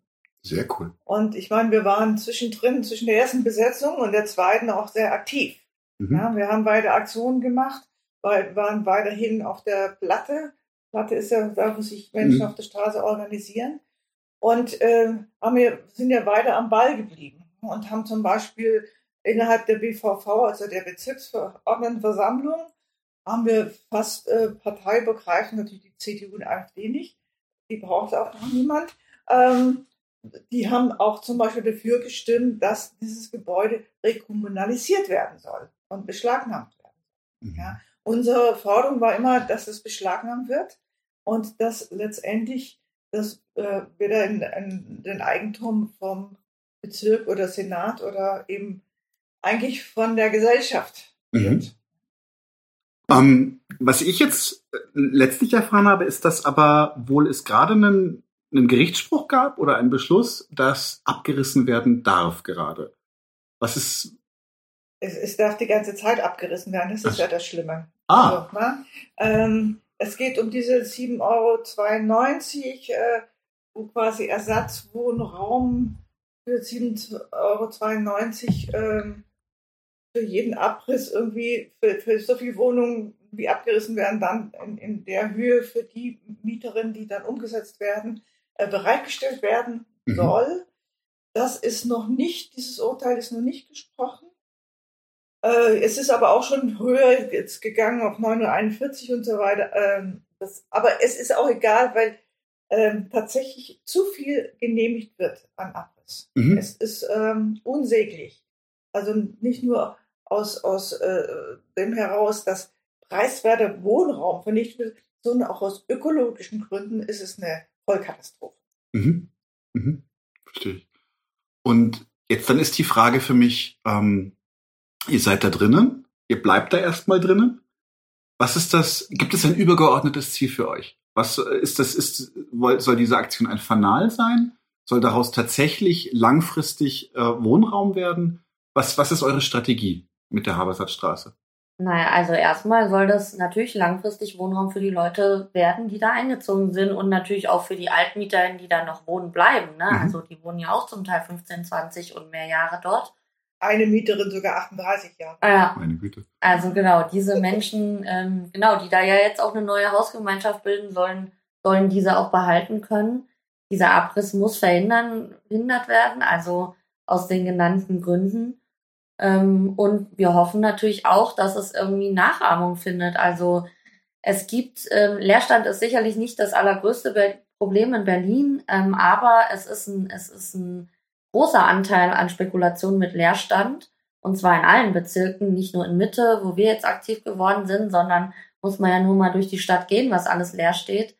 Und ähm, da Druck zu machen und auch sich den, den Wohnraum anzueignen und zu sagen, den brauchen Leute, äh, die halt keinen Wohnraum haben, ähm, das muss getan werden. Und in, in dem Fall jetzt bei uns in der Habersaat ist es ja auch so, dass der Bezirk mit dem Eigentümer verhandelt, ob das jetzt über eine Beschlagnahmung läuft oder ob sie andere Regelungen finden. Solange der Wohnraum ähm, zur Verfügung gestellt wird, das ist erstmal das Ziel. Wobei wir natürlich finden, sowieso sollte niemand irgendwas für seinen Wohnraum zahlen, das ist ja klar. das war, glaube ich, die nächste Stufe dann. ja, ja Also die Enteignung ist äh, angesagt, aber äh, es braucht noch ein bisschen Kampf. ein bisschen. Ich, ich fürchte, wir haben noch einen weiten Weg vor uns. Ähm, ja, ohne, ohne, ich möchte das jetzt auch nicht irgendwie in, in die Seite ge gehen thematisch, aber wir haben, wir, wir, müssen ja auch noch dieses erstmal unseren Volksentscheid irgendwie auch wieder zurück auf eine sinnvolle Bahn bringen. Mhm. mhm. Auf jeden Fall. Auf jeden Fall. ja, den haben sie ja dankbarerweise gut abgefrühstückt. Tatsächlich ist für mich jetzt eine ganz wichtige Frage. Ähm, was wollt ihr unseren Zuschauern sagen? Was wollt, oder Zuschauerinnen, was wollt ihr sagen? Wie können, wie können unsere ZuschauerInnen euch unterstützen? Wie können, können die aktiv werden, können euch bei diesem Kampf helfen? Also zum einen, da wo sie Leerstand sehen, sich mit einer Gruppe zusammentun und besetzen. okay, hands on. Und es gibt, äh, glaube ich, 30.000 obdachlose Menschen und ganz viele geflüchtete Menschen, die nicht in irgendwelche Programme fallen und äh, na, durch äh, Schlupflöcher fallen. Also Wohnraum wird ohne Ende gebraucht, auch für Menschen mit wenig Geld. Für die gibt es auch kein Wohnraum. Also da gibt es wirklich viel zu tun. Dann äh, wollen wir ja, oder wir vernetzen uns auch schon mit anderen gegen Abriss. Mhm. Prinzipiell kein Abriss mehr. Und da können Menschen dann, äh, auch wenn wir irgendwelche Demos machen oder politische Aktionen, einfach daran teilnehmen. Wäre großartig. Mhm. So. Und das Dritte ist, wir brauchen Geld.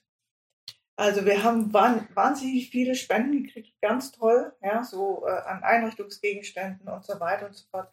Super, das haben wir genügend. Aber das, äh, das Gebäude ist von außen wunderbar saniert, also energetisch saniert und innen drin ist es ziemlich rot. Also mhm. Ne? Es müsste einfach grundsaniert werden, äh, äh, Elektrik, äh, Abwasser und so weiter und so fort. Und äh, wir haben Unterstützung von einigen Handwerker, Handwerkerinnen, die da uns helfen, das Notdürftigste immer zu machen, aber wir brauchen Material und dafür brauchen wir Geld. Mhm. Und der Eigentümer, von dem Eigentümer äh, kriegen wir natürlich kein Geld. Natürlich nicht. Ne? Wobei wir natürlich seine äh, unterlassene Instandhaltung jetzt nachholen. Also, ne? Ja. Notgedrungen müssen wir jetzt diese Arbeit machen, aber. Aber die Leute müssen halt die Klos benutzen können, ja, und Mhm. so weiter, ist ja logisch. Insofern ähm, brauchen wir da Okay. Das ist, das ist tatsächlich immer wieder ein recht, recht großes und valides Thema. Ich finde, man sollte sich da überhaupt nicht für schämen, auch mal um Geld zu bitten. Ja. Solange Kapitalismus, solange brauchen wir Geld.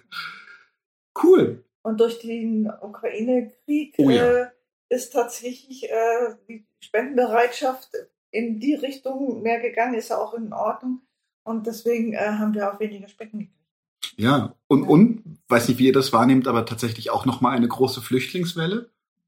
Und äh, auch hier wird, finden ja innerhalb der Flüchtlings gibt es ja auch informelle Hierarchien, werden dann auch Flüchtlinge anders behandelt. Das heißt, es drängen da auch wieder Leute, die vorher vielleicht einen Schlafplatz hatten, jetzt auf die Straße und Genau. die müssen wir ja auch irgendwo unterbringen. Ja, Cool. Vielen Dank für das Gespräch. Fand ich sehr ja, schön. Sehr gerne. Cool. Ja. Dann bedanke ich mich und wenn ihr irgendwie äh, äh, ein Sprachrohr wollt oder sowas, mal, mal, dass eine Message geteilt wird oder sowas, auch im, im Podcast mal spontan irgendwie ein Shoutout, irgendwie eine Aktion findet oder sowas, kommt gerne auf uns zu. Äh, ich Cool. persönlich finde, dass Gentrifizierung ist eines, eines der besten direkten Themen, um die breite Bevölkerung auf, auf Kapitalismuskritik anzusetzen. Weil das Mhm. versteht jeder.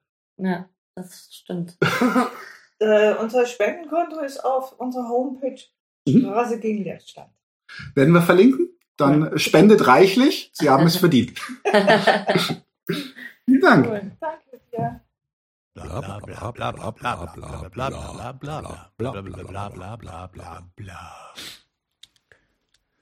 Ja, wunderschönen Guten Tag zusammen. Dankeschön.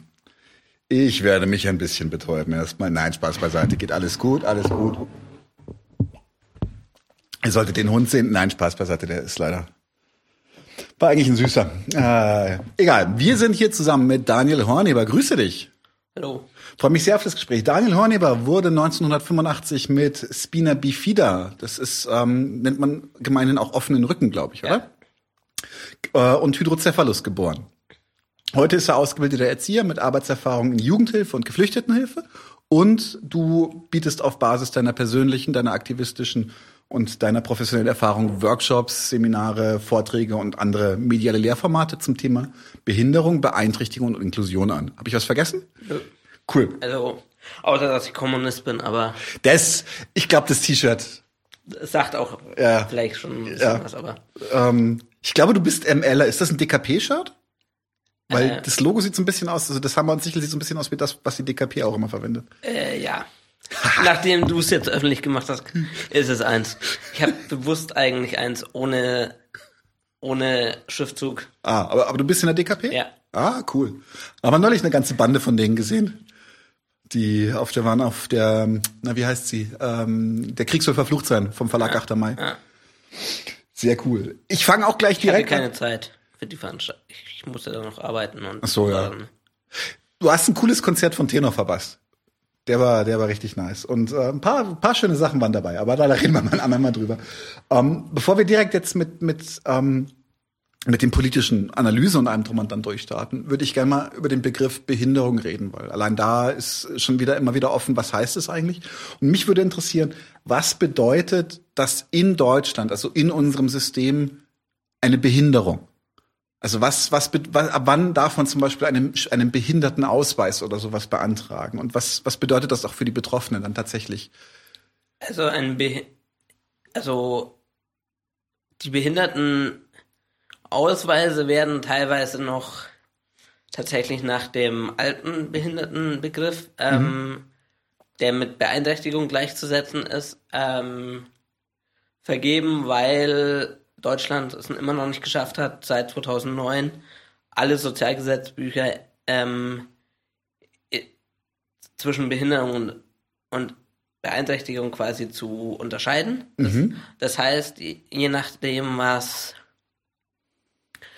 ähm, du, wenn du sechs Monate hinter den körperlichen, psychischen und geistigen Entwicklungen der Norm zurückliegst, hast du in bestimmten Anträgen ein Recht auf einen Behindertenausweis. Richtigerweise müsste dieser Behindertenausweis ähm, eigentlich Beeinträchtigtenausweis heißen, ähm, weil er weist, er weist die Beeinträchtigung, die man hat, aus.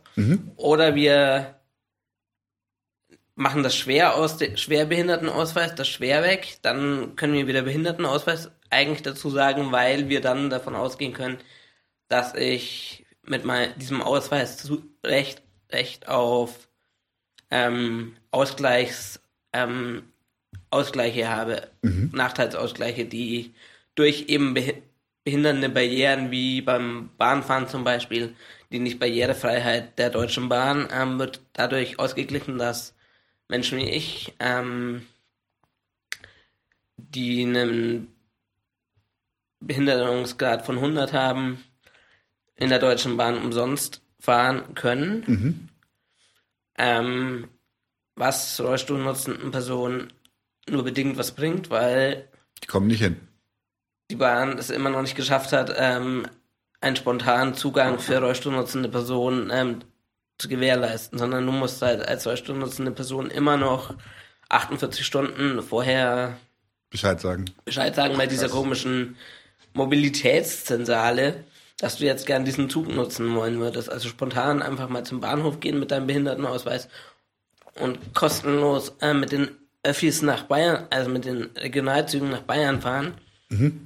Ähm, das können die meisten beeinträchtigten Personen nicht, also weil sie einfach, also die, die, die, äh, den Behinderungsgrad von 100 haben oder und damit völlig, völlig kostenlos diagonal den ÖPNV nutzen, weil einfach die Zugänge nicht dazu geschaffen sind. Die Bahn schafft es seit Jahren einfach nicht. Ähm, jetzt mit jetzt wollen sie es dann demnächst mal schaffen mit ihr, indem sie ihren jetzt erst ohne diese Möglichkeiten auf den Markt gebrachten ICE 4 auf mit nachrüsten wollen schon wieder, weil sie im Standardmodell nicht geschafft haben, ihn barrierefrei zu machen. Aber beim ICE 3 haben sie das auch schon versucht mit einem Hebellift, der dauernd kaputt ist. Also Okay. es bringt, also das heißt, Behinderung entsteht dadurch, dass äh, wir, wir be, äh, benachteiligt werden und Barrieren in den Weg gelegt werden. Also sprich, Menschen mit Beeinträchtigung, ich werde mit einer Beeinträchtigung geboren und werde dann durch die diskriminierenden Barrieren zur behinderten Person. Hast du nicht mal, das glaube ich, habe ich von dir aufgeschnappt. In, entweder in, entweder in einem, in, in einem Text von dir oder so, oder du hast das mir mal persönlich gesagt. Dieses Ich bin nicht behindert, ich bin beeinträchtigt, behindern tut mich die Gesellschaft. Ja, Und das ist so ein bisschen das Narrativ. Du hast, du hast Befindlichkeiten, die machen Sachen anders, schwerer oder sowas. Ja schwerer nicht unbedingt anders. Erstmal. Okay, erstmal nur anders, genau, bleiben wir wertfrei. Ähm, und äh, weil die Gesellschaft aber, aber so normativ ist, ähm, bist unterlegst du dadurch quasi öffentlich Behinderungen. Ja. Bist behindert in deinem Zugang zum, zum täglichen Leben. Ja. Grundsätzlich ja zum täglichen Leben, das ist dann mehr oder weniger halt unterschiedlich. Also ich hatte das, ich hatte den, ähm, Glück, äh, den Glücksfall, dass ich nie in Sonderinstitutionen war. Also sprich, ich bin weder ins Heim abgeschoben worden von meinen Eltern, noch wurde ich in einem Sonderkindergarten eingeschult. Ähm, noch wurde ich äh, auf eine Sonderschule geschickt.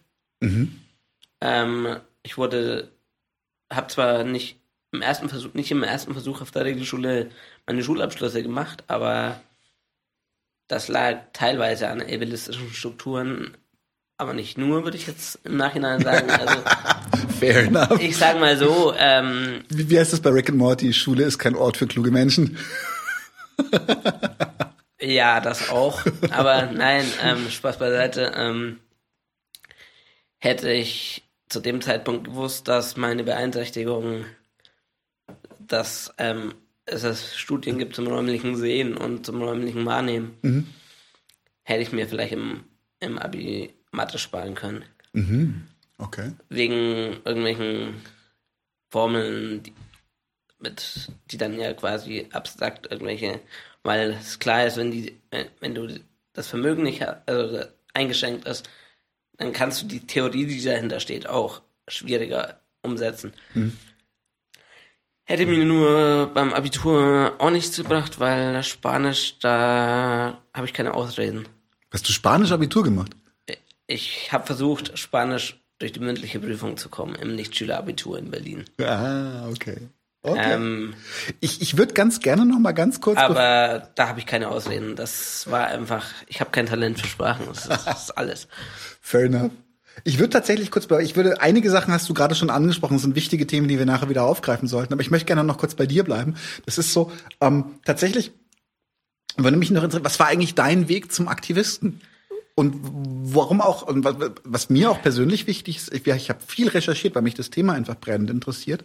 Und die meisten Aktivisten sind halt aus dem bürgerlichen Bereich oder aus dem liberalen Bereich. Und du bist ein kommunistischer Behindertenaktivist. Das ist jetzt nicht so häufig. Wie kam es zu der Politisierung noch dazu? Also die Politisierung tatsächlich hat bei mir nicht durch die Beeinträchtigung begonnen, tatsächlich. Also ich bin kein Mensch, der durch die Beeinträchtigung politisiert wurde. Ich wurde durch den Kosovo-Krieg damals ähm, politisiert. Okay, nice. Ähm, Damit du meinst das NATO-Bombardement? Ja, ich meine die Bombardierung von Serbien ähm, und den ähm, Ver Verrat der Grünen an der Friedensbewegung. Ähm, Kriegst du gerade ein Déjà-vu? Ja, ähm, nee, krieg ich nicht, weil ähm, es kein Verrat mehr ist. Es ist einfach nur noch eine Fortschreibung ihrer Politikzeit damals.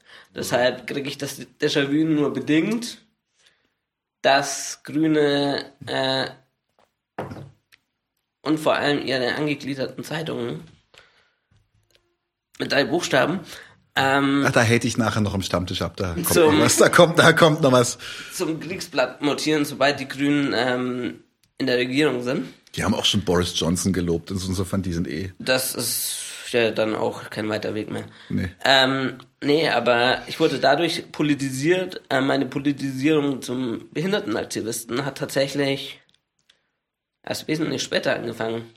Ähm, Zehn Jahre ungefähr. Okay. Mit, mit Einsätzen der Behindertenrechtskonvention. Mhm.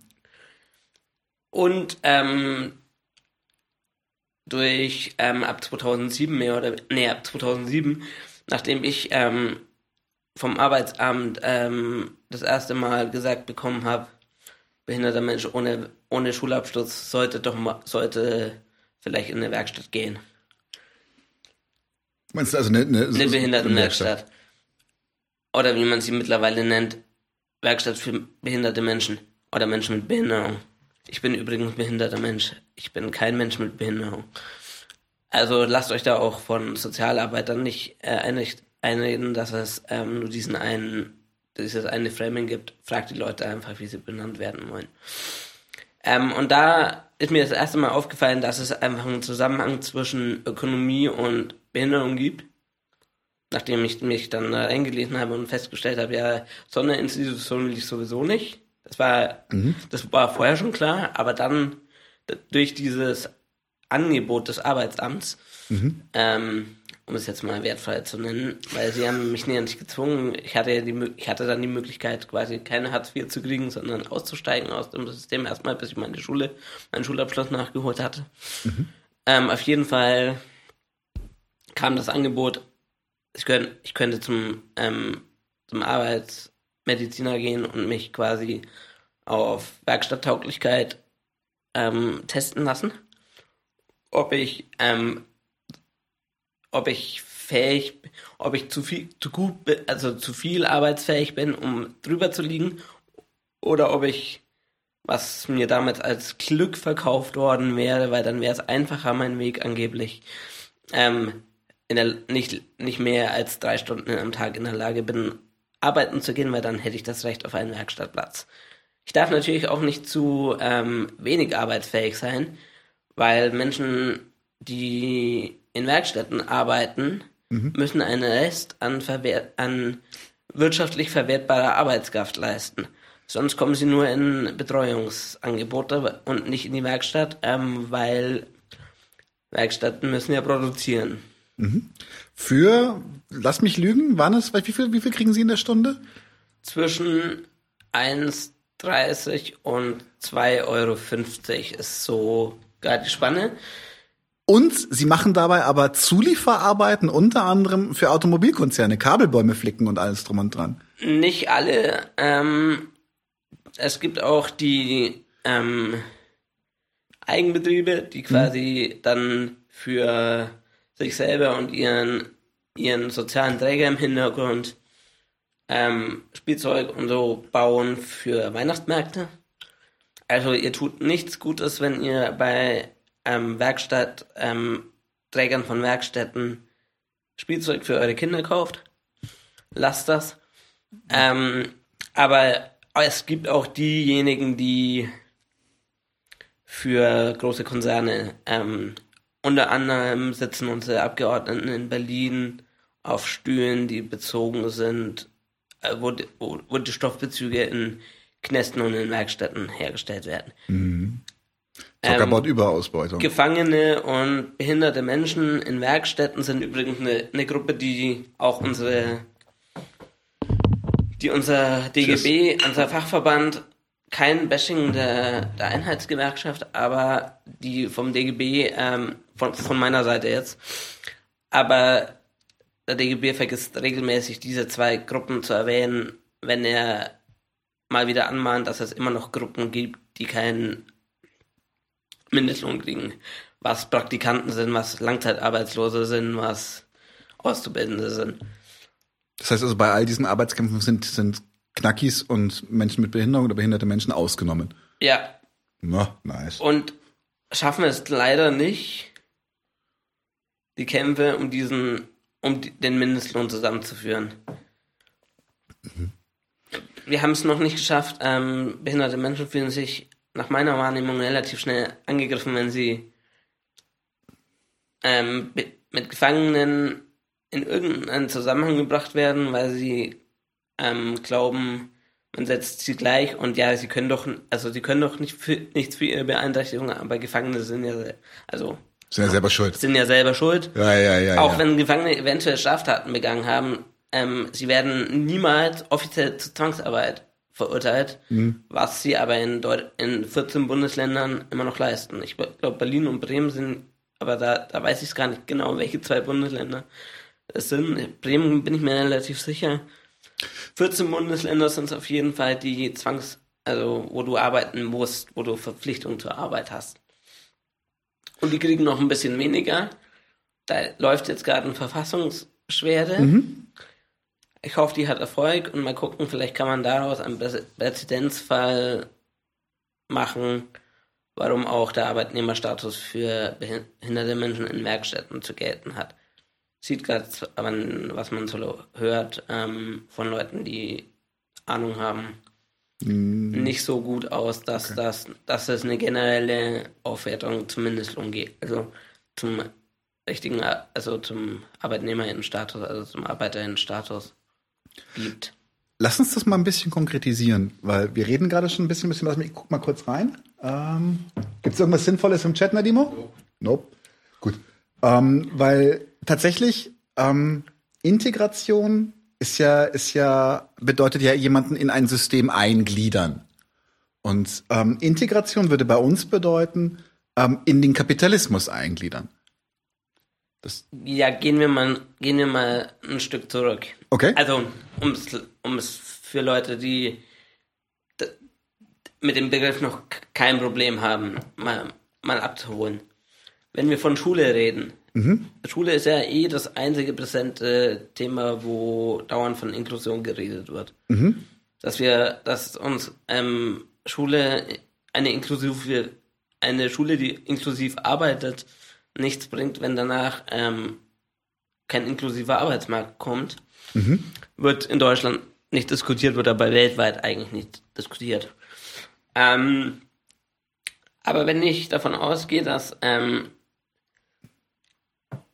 wir viele Jahre Segregation hatten, bis, bis in den 80er Jahren die Eltern und dann die selbstbestimmt Lebenbewegung der behinderten Menschen für damals Integration gekämpft hat wobei die ersten Kämpfe der, zumindest der behinderten Menschen ähm, und deren Eltern mit Integration damals tatsächlich das meinten, was wir jetzt Inklusion nennen, Mhm. weil denen schon immer klar war, dass ein einfach massenhaftes Eingliedern in das jetzige Schulsystem, dreigliedrige Schulsystem, Mhm.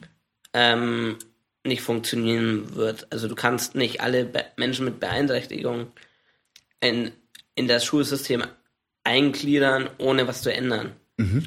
Aber im Endeffekt ist das ja das Ziel von Integration. Du, du hast Leute, die du in ein System eingliederst, an dem du nichts änderst. Also sprich, alle, die sich anpassen können oder wollen oder also überhaupt fähig sind, sich anzupassen, ähm, sind quasi, dürfen mitspielen, Mhm. aber alle, die nicht fähig sind, die fallen halt hinten runter.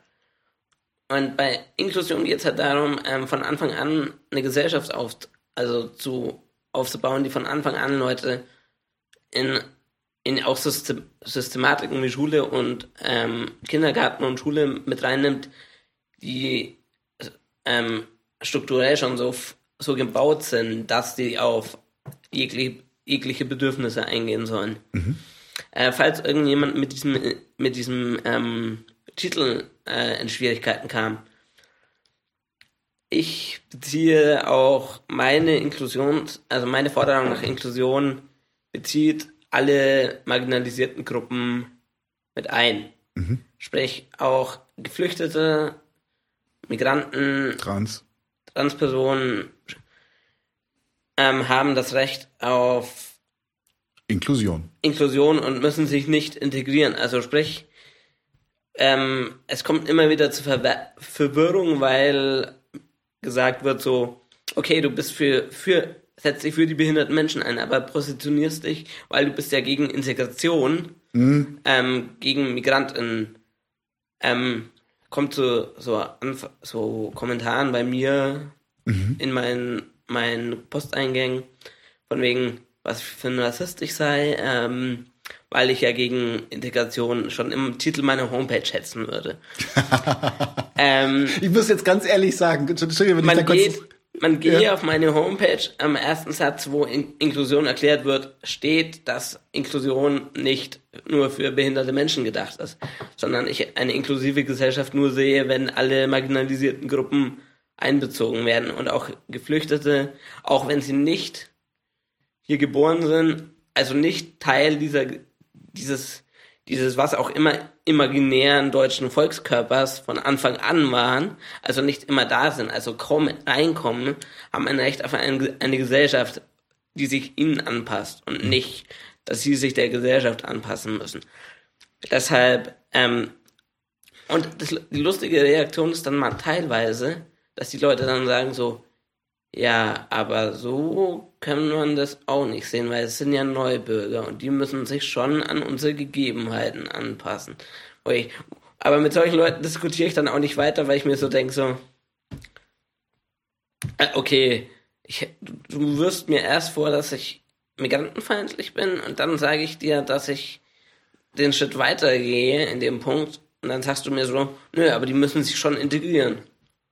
Da ist dann jegliche, also da ist dann, finde ich, jegliche Diskussion einfach überflüssig. Bin ich bei dir? So. Bin ich bei dir? Meine, meine Also Schwester Leute, hält. die, die dann sagen so, sorry, das, wir, wir waren abgeschreckt von dem Ding und haben dann sofort eine Ma- Mail geschrieben, ohne Texte von dir zu lesen. Ist schon Gehe entlarvend. geh ich mit, wenn sie dann sagen so, ja, einen Schritt weiter gelesen und wir hätten es gecheckt. Wenn die das dann sich so, dann mit denen diskutiere ich das dann auch. Aber nicht mit Leuten, die irgendwie dann Selber kulturchauvinistische Ja, Ressentiments das ist dann so, ja. nö. Ich meine, das erste Mal, dass jemand über den Begriff Integration äh, richtig abgehatet hat in meinem, in meinem Bekanntenkreis, war meine Schwester tatsächlich, die ist Sozialarbeiterin und die hat gesagt, und die hat halt, da ging es speziell um Geflüchtete, weil das war gerade nach dieser, nach dieser ersten äh, Welle aus äh, ähm, äh, ähm, 2015 war das, glaube ich, oder sowas. Ja. Und sie hat gesagt, dass Integration nichts anderes ist als ein, ein, ein, ein Racket. Dass halt du passt dich der Gesellschaft an, dann kriegst du Privilegien Und wenn du dich nicht anpasst, dann kriegst du auch keine Privilegien. Ja. Und das äh, hat damals schon, schon ziemlich gezündet in meinem Kopf. Und deswegen muss ich sagen, also ich lehne, lehne den Integrationsbegriff, wie er heute auch medial verwendet wird, auch recht grundlegend ab. Nicht, weil ich nicht will, dass Menschen integriert werden, sondern ich will nur, dass Menschen nicht so in dieser Art und Weise integriert Dass sie werden. sich gar nicht integrieren müssen, sondern Sondern dass wir, dass wir Angebote haben für Menschen, an die sie andocken können. Ja. Diese, mit denen sie, mit denen sie, mit denen sie dass arbeiten können. Strukturen einfach so sind, dass sie wandelbar sind.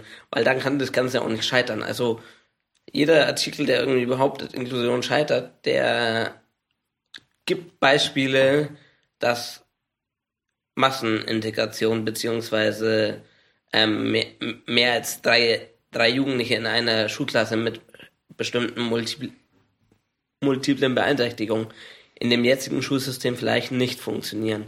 Aber der gibt halt keine inklusiven Beispiele, sondern zeigt dann im Beispielhaften immer, dass dieses Projekt halt auch nur inklusiv, in, integrativ gearbeitet hat, ja, und dass es dann scheitert, Und das ist genau die Denke. ist halt zu- der Punkt. Das ist dann die Denke zu glauben, wir haben das richtige System und deswegen können wir es auch allen anderen aufzwingen. Ja, und dann kommt halt dazu, dass sich plötzlich Wohnheime ähm, oder plötzlich als inklusiv, also möglich, dann als in, inklusive ähm, Einrichtung deklarieren, weil sie inklusive Wohnform, die vorher, wo vorher integrative Wohnform drauf stand, sich jetzt einfach tatsächlich den Begriff schon wieder verwässern.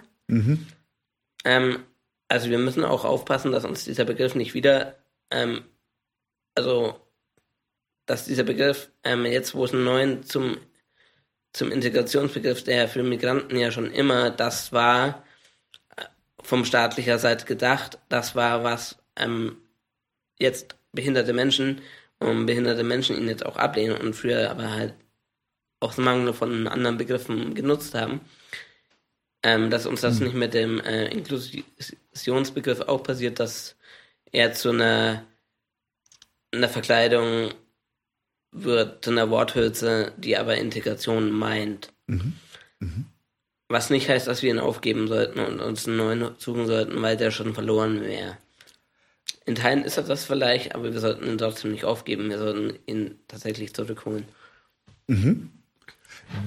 Lass mich mal kurz noch, noch wieder einen Schritt zurückgehen. Und zwar möchte ich zurück zu der Frage, die ich vorher gestellt habe.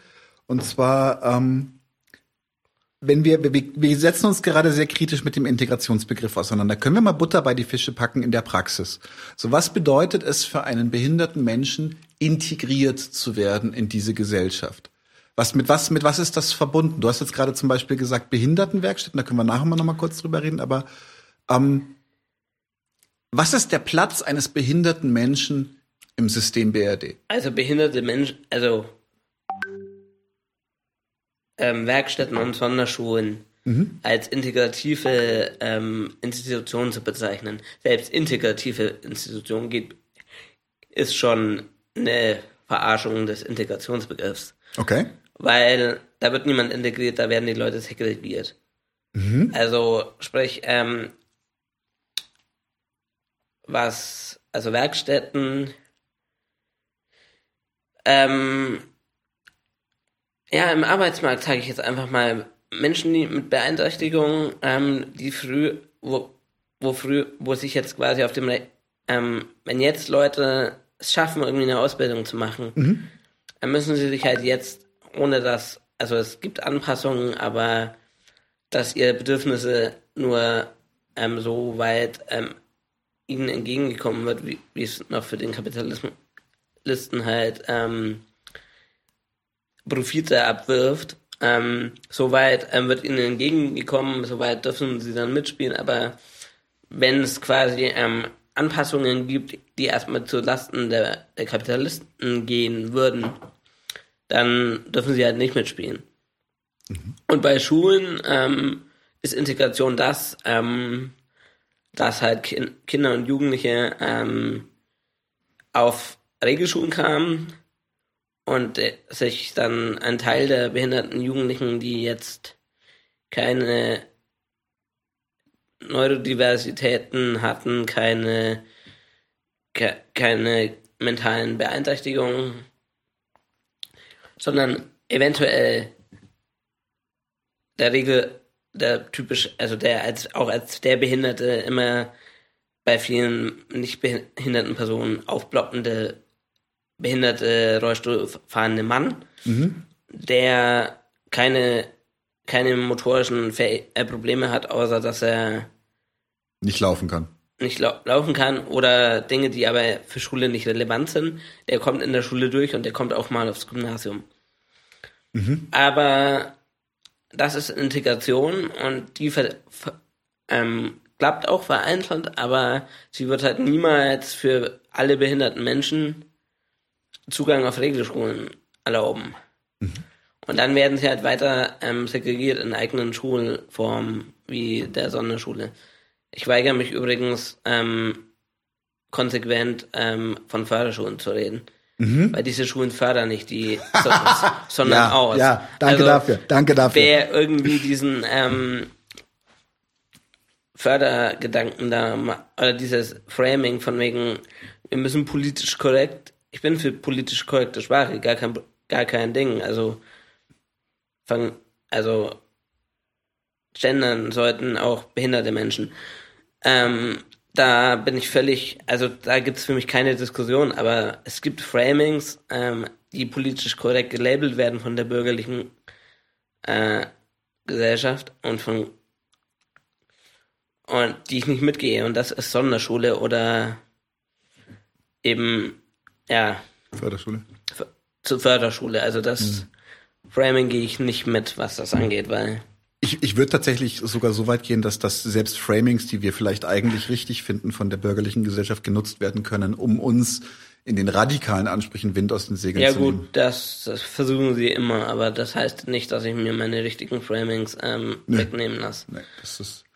Das hat, kam gerade, ich würde gerne kurz äh, auf eine Sache eingehen, weil mir das gefallen hat. Nightmare Reality hat das oben, glaube ich, gesagt. Genau. Hier. Nightmare Reality sagt, ich finde, der Begriff Inklusion sollte radikalisiert werden, indem er auf den Marxischen Ausspruch jeder nach seinen Fähigkeiten, jedem nach seinen Bedürfnissen bezogen wird. Das finde ich tatsächlich einen sehr, sehr schönen Ansatz. Es ist auch ehrlich gesagt einer meiner Lieblingsbonbons von Marx. Ähm, ja, ich würde so weit gehen, dass Inklusion ähm, eine Gesellschaft der des Sozialismus, also der Fähigkeiten ist. Ich würde nicht so weit gehen zu sagen, ähm, ähm, dass es Bedürfnisse, also rein nach den Bedürfnissen, also auf die Bedürfnisse eingegangen wird, ja, wenn alle nach ihren Fähigkeiten dürfen. Aber das, was Marx mit allen seinen Bedürfnissen meinte, also den Kommunismus, das, das ist einfach ähm, dann noch die Steigerung von, das haben wir dann in der klassenlosen Gesellschaft.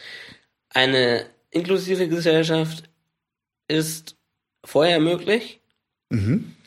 nämlich in einer Gesellschaft, die, wo alle nach ihren, Bedür nach ihren Fähigkeiten ähm, leben Mhm. und damit auch auf ihre grundlegenden Bedürfnisse eingegangen wird und wo es keine, wo es halt keine Ausschlüsse mehr gibt. Da ist jetzt tatsächlich für mich die, die, die, die radikale Frage, ähm, ist das, ist das in unserem System möglich? Ist, können, können wir aus, aus, aus äh, der BRD oder aus dem, aus, dem, aus dem westlichen Neoliberalismus, können wir daraus ein inklusives System schaffen? Also wir können ähm, ganz nach ähm, Reform und Evolution ähm,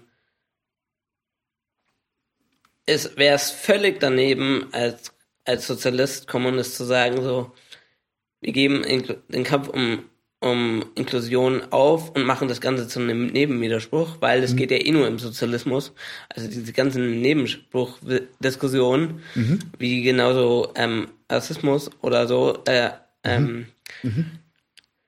da schließe ich mich auch, also von der Funktion her, äh, was Beeinträchtigung und Rassismus angeht, also schließe ich mich auch, was die, was die Ausbeutung und die Spaltung der Klassen angeht, ähm, einfach der Genossin Sabo an.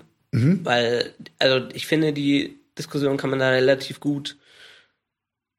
Es gibt Unterschiede, also es gibt Unterschiede zwischen Beeinträchtigung und, und Rassismus. Oder so. Aber so von der Grundstruktur, für was sie im Kapitalismus diese, ähm, funkt, wie sie im Kapitalismus funktioniert.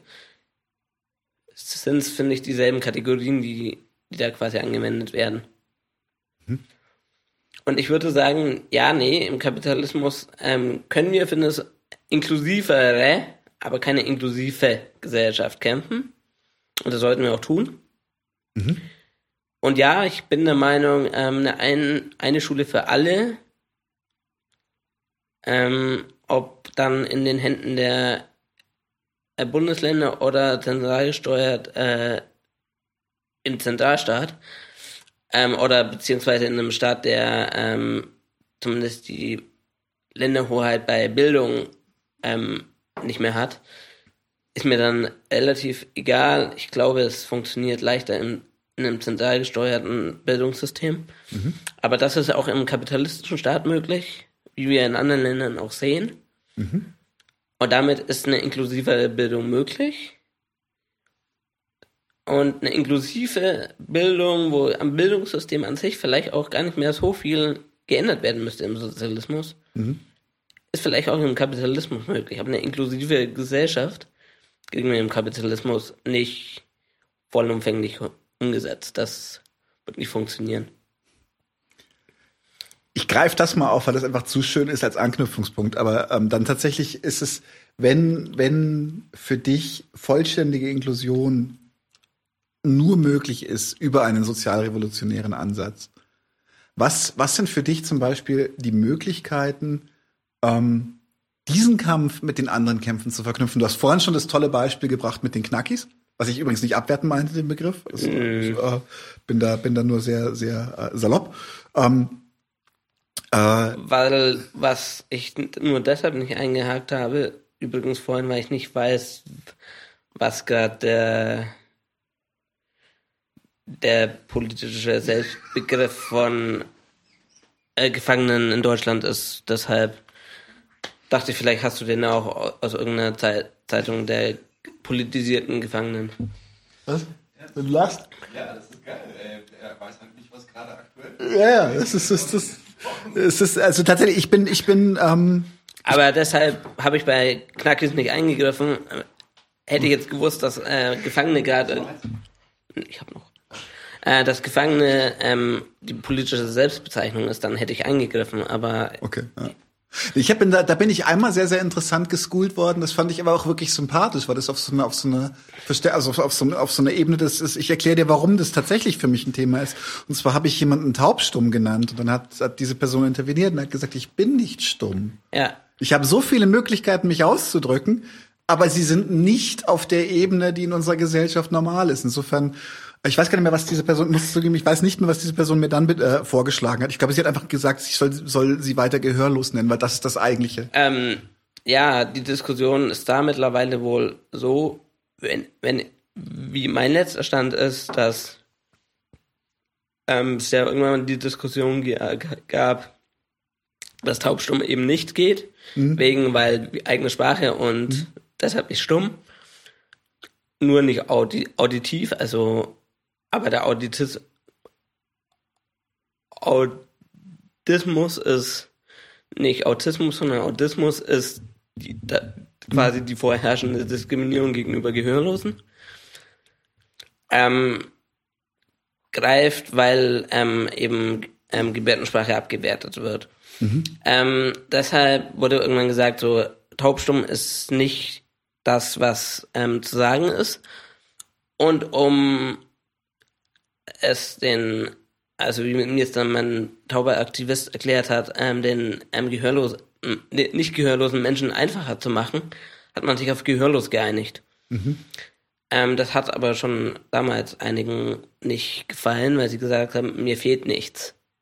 Also ich bin nicht gehörlos, ich bin taub. Also taub ist mittlerweile wohl auch wieder ein Begriff, den Teile der gehörlosen Szene nutzen. Es gibt aber, so wurde mir erklärt, auch Menschen, die tatsächlich ähm, gehörlos genannt werden wollen. Wegen vielleicht meistens, also wurde mir dann auch wieder gesagt, ich, da ich nicht selber nicht gehörlos bin, kann ich mich dann nur auf Aktivisten beziehen. Ähm, ähm, Spätertaubte oder Leute, die ihr Gehör verloren haben. Weil die leiden oder die, einen ganz anderen Weg. die haben schon sind. teilweise einen Verlust ähm, an, des, an Hören. Jetzt würde ich trotzdem ganz gerne mal doch ein bisschen provokant einhaken an der Stelle, weil jetzt, jetzt sind wir in einem Bereich angekommen, wo wir über, über Nomenklatur reden, im, im Aktivismus, in dem uns, soweit ich dich richtig verstanden habe, aber generell bewusst sind, dass es um einen gemeinsamen Kampf geht, der Inklusion. So, und deswegen frage ich mich gerade, also das ist wirklich, es eine, ist eine offene Frage, ist keine, keine rhetorische Frage, aber wie können wir einerseits diese, diesen, diesen, diesen, diesen Aussagen quasi Gehör geben, uns, äh, uns darauf einlassen und sie, sie, sie, sie, sie, ähm, ja, sie aufnehmen in unsere, in unsere Diskurse und auch in unsere politischen Kämpfe, ohne, weil das ist für mich so ein bisschen das, was, was immer so ein bisschen droht, auf der anderen Seite in die neoliberale Identitätspolitik zu verfallen. Ähm, ich würde tatsächlich die ähm,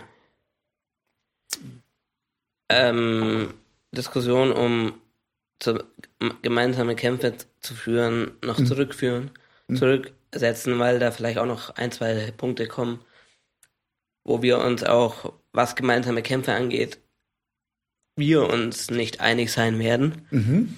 Ähm, ähm, aber ich würde noch gern auf was anderes kurz eingehen. Und zwar, ähm, was, was, was für mich auch irgendwie ein Problem ist, tatsächlich innerhalb der, auch der Behindertenbewegung in Deutschland, die in ein, in die, also nicht in die identitätspolitische Schiene, ähm, verfällt, aber in die neoliberale Schiene teilweise verfällt, ähm, ist dieses, dieser Punkt, ähm, Kapitalistinnen und so immer, also schon Forderungen zu haben, was jetzt endlich umgesetzt werden will, Quote muss erhöht werden. Ähm, Also wir haben ja in Deutschland im Gegensatz zu anderen Minoritäten für behinderte Menschen äh, eine Quote ähm, ähm, für behinderte Menschen, wie viel behinderte Menschen ein Unternehmen einzustellen hat. Ähm, das sind 5%. Alle- Wenn du drunter bist, musst du als Unternehmen, was mehr als 20 Mitarbeiter hat, Strafe zahlen. Das sind monatlich bis zu 300 Euro für Unterne pro nicht besetzten Platz. Für Unternehmen, die unter 1% ähm, behinderte Menschen haben. Das ist doch ein Pappenstiel. Ähm, es fängt bei 150, glaube ich, an. Für Unternehmen, die unter, unter 5 bis zu 4 Prozent. Ähm, es soll jetzt eine vierte Stufe einge es sind gar scheinbar drei Stufen. Ähm, es soll eine vierte Stufe eingeführt werden. Sozial sozialdemokratisches Modell wieder. In dem Fall Reform überbetonen. Und nur an dieser einen Stellschraube Schrauben, ähm, die sagt für Voll- Verweigerer von ähm, äh, für Nichtbeschäftigte, für Ne- Nichtbeschäftiger, die über Jahre lang nicht beschäftigen, also keine behinderte Person beschäftigen, soll sich die dritte Stufe verdoppeln. Dann wären wir bei 750 Euro oder so. Ist immer noch weniger wie ähm, der durchschnittliche äh, Nettolohn in Deutschland. Ähm, den, also ich würde schon mal die Quote äh, ähm, bei den Nichtbeschäftigern auf mindestens äh, das Fünffache des äh, durchschnittlichen Bruttolohns festlegen. Dann könnte es ähm, wirksam werden, weil es dann billiger ist, behinderte Menschen zu beschäftigen. Ja. Ähm, aber ich würde tatsächlich noch eine vierte Stufe einführen und zwar ähm, br- bräuchte ich da, bräuchten wir da nicht mal Gesetze ändern. Wir müssten einfach nur ähm, das Grundgesetz anwenden und den Artikel 15 endlich mal ziehen. Ich würde nicht Beschäftigter, nicht Beschäftiger irgendwann einfach mit Enteignung bedrohen. Oder was heißt bedrohen? Ich würde ihnen die Enteignung androhen.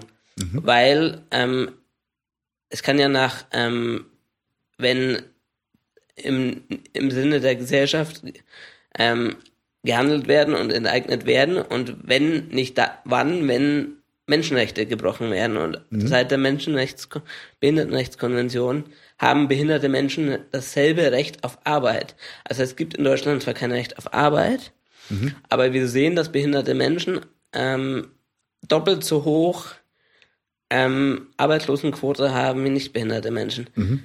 Und wenn in einer, einer, einem verbindlichen Dokument der Menschenrechte drin steht, dasselbe Recht auf Arbeit, dann heißt das, dass ein Staat Maßnahmen ergreifen muss, dass die Arbeitslosenquote bei behinderten Menschen, was sie übrigens auch bei Migranten und so höher ist wie im Durchschnitt dann, wenn man andere ma- marginalisierte Gruppen rausrechnet, äh, haben die alle ein, eine höhere wie den Durchschnitt, wenn man weiße Deutsche, nicht Migranten, nicht Schwule, also unmarginalisierte weiße Männer reinnimmt, dann hat man eine, die geringste Arbeitslosenquote hat man bei denen. Ähm, Würde gern ganz kurz darauf deshalb würde ich das da einführen. Ja, Ich, äh, ich, tatsächlich ist das, ist das ein interessantes Thema, insofern, dass ich in, in Gott, mein Gott, ich fühle mich gerade alt. Wie lange bin ich schon in der IT-Branche unterwegs? Ich habe in, muss ich kurz rechnen, fast 20 Jahren IT-Branche nicht einen einzigen mir, das muss ich dazu sagen, muss ich dazu sagen, ich habe keinen einzigen mir erkennbaren Menschen mit Behinderung mit Beeinträchtigung. oder Be Beeinträchtigung, Entschuldige, mit Beeinträchtigung erlebt. was in der IT-Branche schon auch, wenn man zumindest ähm, teilweise der Propaganda der eigenen Unternehmen ist, seltsam ist.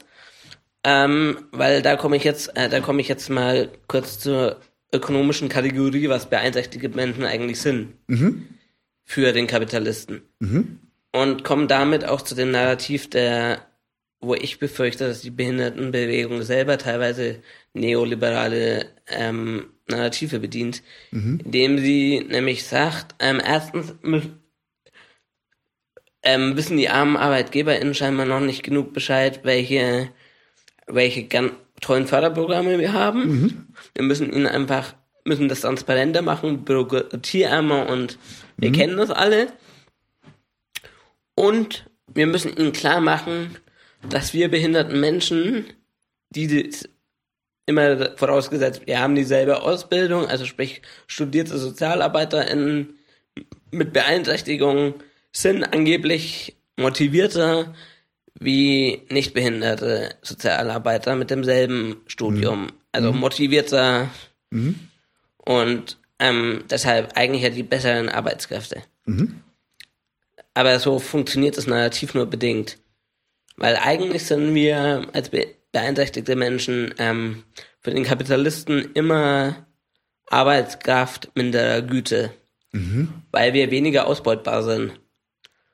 Weil im Zweifelfall muss der Kapitalist in uns erstmal Dinge reinstecken, wie er muss unseren Arbeitsplatz nachrüsten, er muss ähm, Maschinen umbauen, ähm, dass sie für uns nutzbar sind. Das heißt, er muss erstmal festes Kapital ähm, reingeben, um quasi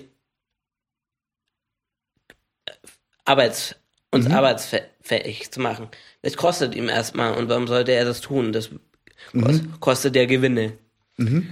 Deshalb kommen jetzt manchmal Unternehmen und da ist auch die IT-Branche ganz vorne mit dabei. Ähm, große IT, ähm, ähm, Wer? wer? große, große IT-Unternehmen haben damit dachte. geworben vor ein paar Jahren, dass sie jetzt eine große Offensive ähm, ein, machen ähm, und behinderte Menschen einstellen und innerhalb der nächsten drei Jahre quasi ihre 5% erfüllen werden. Alle haben sich gewundert, wie das gehen soll. Ähm, und warum sie das jetzt plötzlich tun. Ja, sie haben, die, sie haben einen Teil der Autisten entdeckt. aber, aber tatsächlich nur, Scheiße, aber ja. tatsächlich halt nur ein Teil. Die, die Verwertbaren. Ja, die verwertbaren, die halt quasi ähm, eine Zahlen, sich quasi auf Zahlen konzentrieren konnten.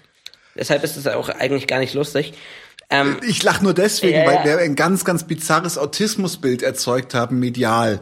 Dass die auch alle Inselbegabungen Ja. haben. Was, weil, ich, was, was auch so nicht stimmt. Genau, einer, einer, meiner, einer meiner besten Freunde hat zehn Jahre lang als, als Heilerziehungspfleger mit Autisten gearbeitet. Die meisten davon können ihren Alltag, also die, die er betreut hat, das, nicht.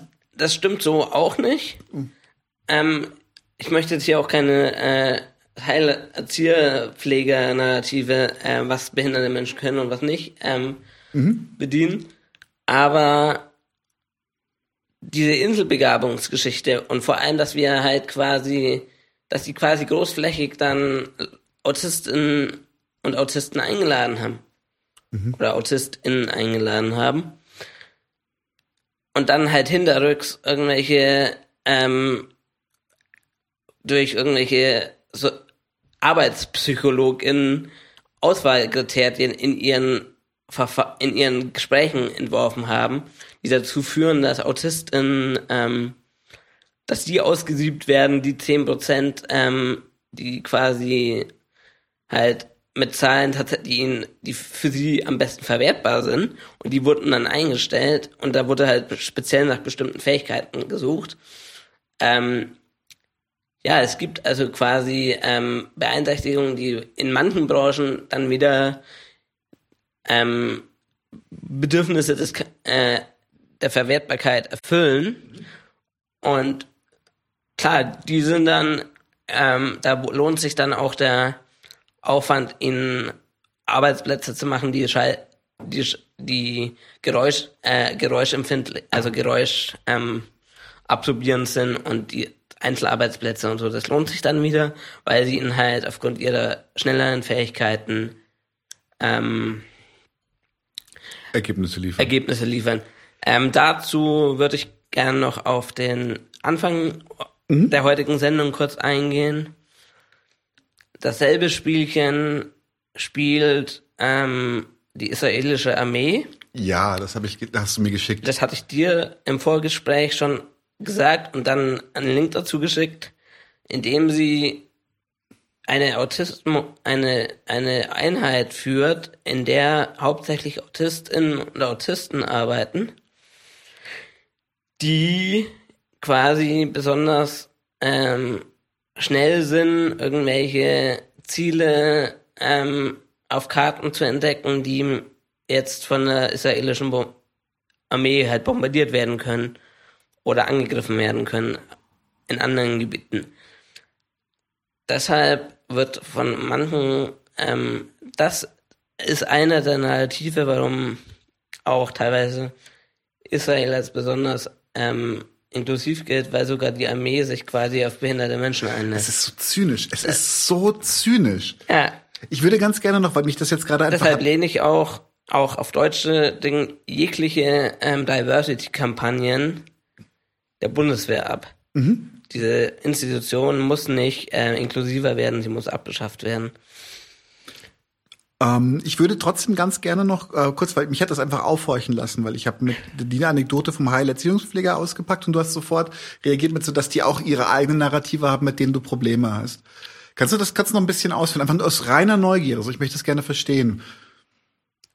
Ähm, der Punkt ist teilweise der, dass ähm, äh, ich wollte jetzt einfach keinen, ich wollte jetzt nicht, ich wollte jetzt die Sonderwelten Wohn, Wohn Diskussionen, die hatten wir vorhin kurz angeschnitten, aber die wollte ich jetzt nicht nochmal auf grundsätzlicher aufmachen und Bei diesen segregativen Ansatz. ja und Ah, okay. der Heilerzieher in ähm, Beruf, der ist teilweise halt dann doch noch so ausgelegt, dass er ähm, systemerhaltend ist. Sprich, ähm, Fair enough. Ja. es gibt Kolleginnen und Kollegen gar keinen gar keinen Widerspruch, ähm, die ähm, sich dafür einsetzen, dass ihr, dass ihre ähm, Einrichtungen in in Selbstverwal ähm, selbst für selbstbestimmtes Leben umgebaut werden, sprich, ähm, dass ähm, segregierende Wohneinheiten eigentlich abgeschafft werden und hauptsächlich sie dann als, als Assistentinnen und Assistenten arbeiten. Ich kenne auch genug HeilerziehungspflegerInnen, die die Ausbildung haben und nie in einer Einrichtung arbeiten, sondern gleich in die Assistenz gehen. Ähm, da hat sich meiner Meinung nach auch Verdi jetzt äh, einen kleinen Fauxpas erlaubt.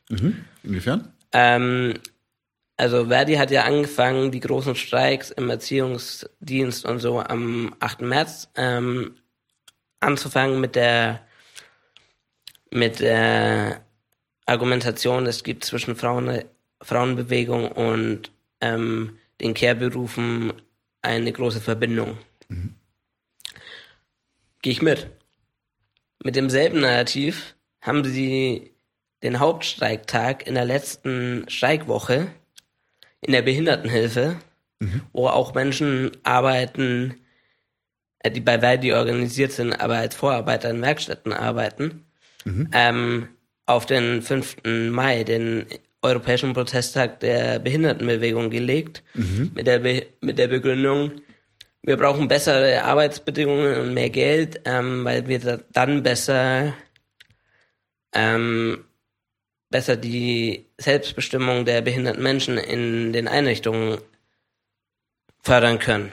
Deshalb brauchen wir mehr Geld und ähm, bessere Arbeitsbedingungen.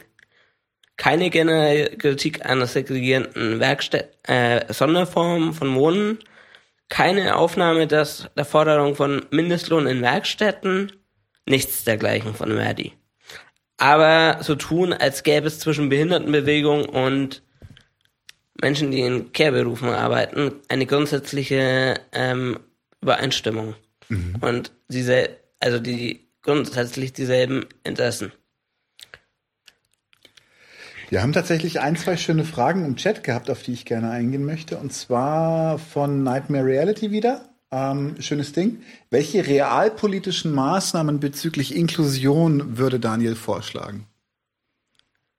Ähm, realpolitischen ähm, ich würde vorschlagen, wir, wir machen es wie, also wir schaffen alle Sonderschulen bis 2035 spätestens ab, mhm. machen eine Schule für alle mhm. und wir machen ein, schaffen alle Werkstätten bis 2035 ab und machen ein Arbeitsmarkt ähm, für alle mit den Konsequenzen, dass ähm, wir die Arbeitslosigkeit nicht wie in England, nachdem Sonderinstitutionen für behinderte Menschen gestiegen ist, nachdem die geschlossen sind, ist die Arbeitslosigkeit gestiegen. Nein, das darf natürlich nicht passieren. Wir müssen Maßnahmen haben, dass die Leute ihre, ihre Stelle, die sie in der Behindertenwerkstatt besetzt haben, dass die in den, dass dass der Arbeitsablauf in den Arbeitsablauf, ähm, in den bestehenden integriert wird, also in dem Fall passt der Begriff, ja. integriert wird, also sprich der Mensch, der halt nur eine, eine Tätigkeit machen kann, ähm, dass der am Band neben dem Kollegen stehen kann, weil teilweise machen die da auch, nichts anderes, die machen ja auch teilweise halt Bandarbeit, wo, wo viele ihre Begriffe, ihre ihre zwei, drei Handgriffe haben. Mhm. Und die, dafür müssen vielleicht Bandlaufzeiten auch reduziert werden in, Teil, in, in der Arbeit, in der Autoindustrie.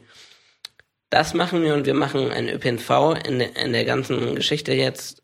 Wir müssen ja, wollen ja eh auf ÖPNV mehr umsetzen, der endlich inklusiv ist. Und das bitte bis 2026. Wo hast, woher kommen diese konkreten Jahreszahlen? Sind ähm, die sind realpolitisch tatsächlich. Ähm, vorher, das ist vorher auf gar keinen Fall, weil wir so viel verpennt haben. Aha, okay. ähm, es sind, sind re einfach realistische Forderungen.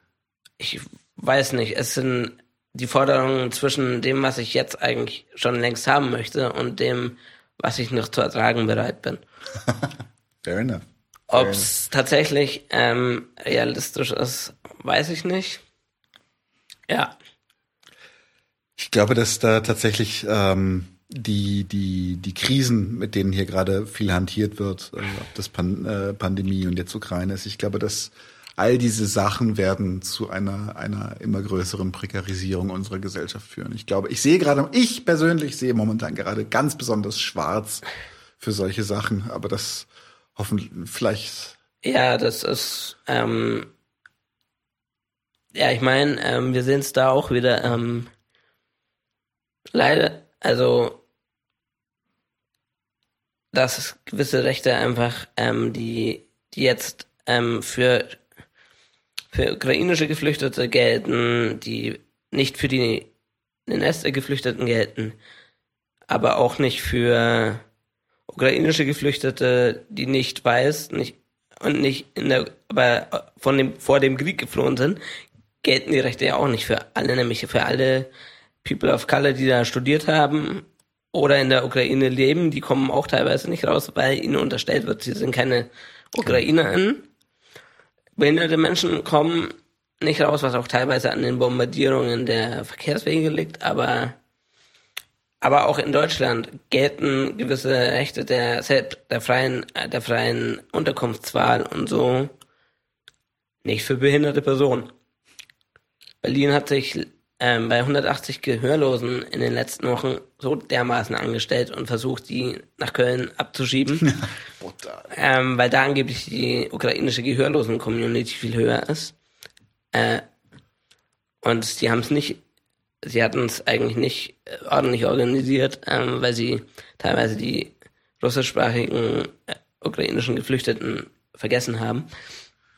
Was Gebärdensprachdolmetscher angeht. Ähm, also da ist auch gerade Potenzial und ja, die Behindertenbewegung er muss auch da aufpassen, dass nicht der Rassismus innerhalb der Behindertenbewegung, der 2015 tatsächlich ähm, spürbar war, also nicht in der aktiven Behindertenbewegung, das würde ich so nicht, aber unter behinderten Menschen einfach oder unter Eltern, die für ihren, ihre Kinder inklusive Beschulung haben wollen, die dann irgendwie plötzlich äh, meinten, so jetzt kommen die ganzen Migranten, jetzt ist gar kein Geld mehr für meine Kinder da und deshalb äh, schließe ich mich irgendeiner komischen Initiative gegen Geflüchtete an.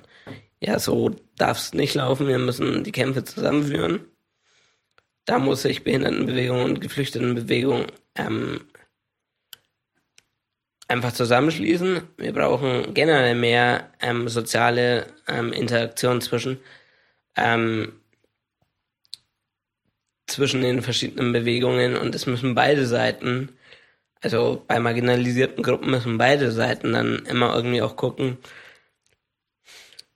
äh, wer sich in welchen Punkten, also in welchen Punkten muss sich, muss man sich quasi aufeinander zubewegen, ähm, aber also um das mal kurz zu, zu ähm, sagen, was ich meine, es Kämpfe von ähm, Trans Transpersonen und, Behindertenbewegungen müssen zusammengeführt werden.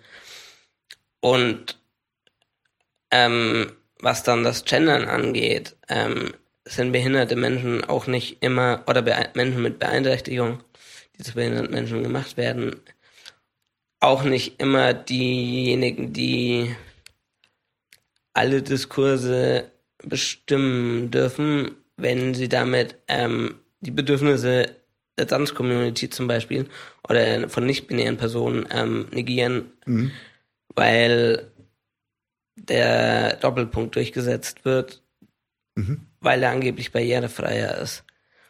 Aber nicht von aus der aus der ähm, queeren Community entstanden ist, sondern von irgendwelchen BehördenleiterInnen, die meinten, das beiden Seiten recht zu machen. Also mhm. Du meinst, weil das war doch ja. eine der Hauptargumente war doch tatsächlich, ähm, dass in, wenn eine wenn Text-to-Speech gemacht wird, dass der Doppelpunkt quasi dieses innen äh, macht, während der Stern gesprochen wird. Ja, es, ja, es gibt es gibt technische Probleme bei mhm. den Übersetzern, äh, bei den Übersetzungsgeräten. Die sprechen Unterstrich und Doppelpunkt in den meisten Einstellungen mit. Mhm. Was es beim Doppelpunkt nicht tun. Mhm. Beim Doppelpunkt ist aber einigen jetzt also das kann ich nicht nach, kann ich nicht, ähm, dem will ich gar nicht widersprechen, ist, ist die Pause unangenehm lang. Also das ist nicht so diese Pause, die man beim mhm. ähm, Sprechen hat, wenn man den Sternen mitspricht, sondern die ist länger, weil das technisch schlecht gemacht ist. Aber das ist ein technisches Problem. Da müssen wir einfach, als, gerade als linke Behindertenbewegung, ähm, die Konzerne dazu verpflichten, ordentliche ähm, Programmierungen. Mhm. Und ich glaube, du als, als Mensch in der IT wirst mir jetzt nicht widersprechen und sagen, ja, aber diese Probleme, dass das nicht zu programmieren ist, das der mit, mitgesprochen ist, ist auf gar keinen Fall lösbar. Das ist trivial sogar. Also das müsste eigentlich ähm, relativ schnell machbar sein. Das heißt, aber wir brauchen halt, also Gehen, gehen, gehen diese Kämpfe dann aber über eine Signalwirkung hinaus? ähm, Weil für mich ist es so, also für mich ist es wieder offene Frage. Also ich meine, glaube, soziale Kämpfe gehen immer über so äh, über wenn wenn wenn wir uns nicht mehr spalten lassen, dann haben soziale Kämpfe, glaube ich, immer das ähm, Potenzial mehr als nur Signalwirkung zu haben.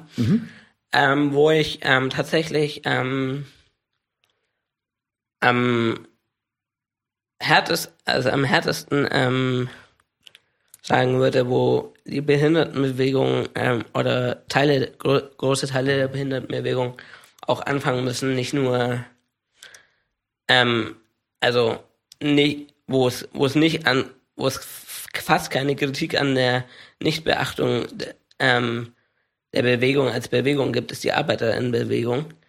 Also es werden teilweise die der DGB und so wegen seiner Nichtnennung von, aber dass die, dass quasi einzelne Strukturen ähm, behinderte Menschen vergessen, das wird ähm, kritisiert.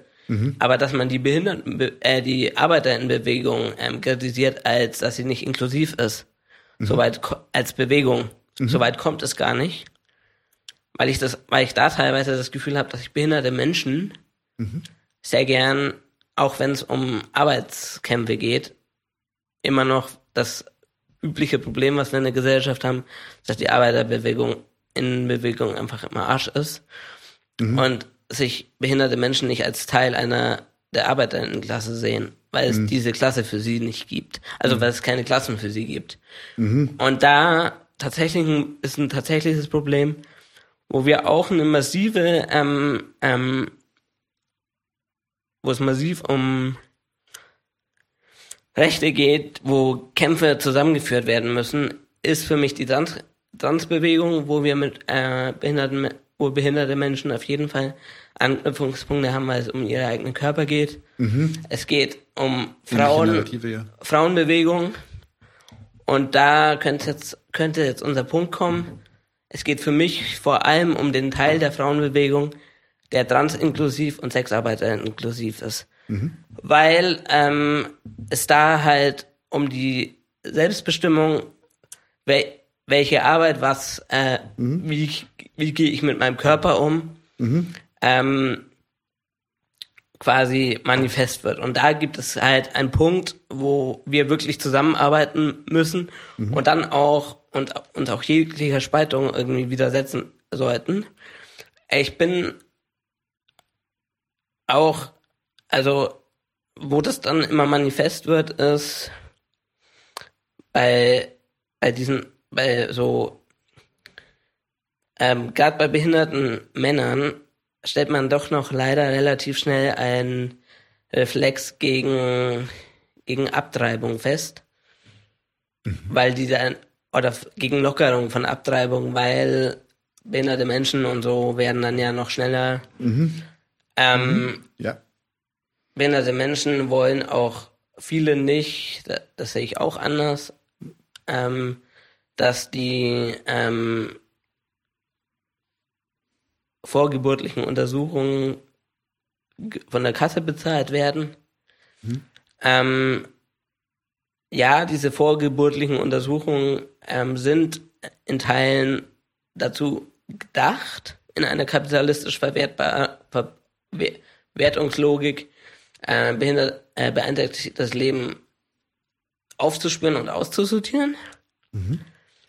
Aber dass das verfängt, dieses Narrativ, das ähm, liegt ja daran, dass ähm, es halt, dass unsere Welt für lebende behinderte Personen nicht inklusiv ist.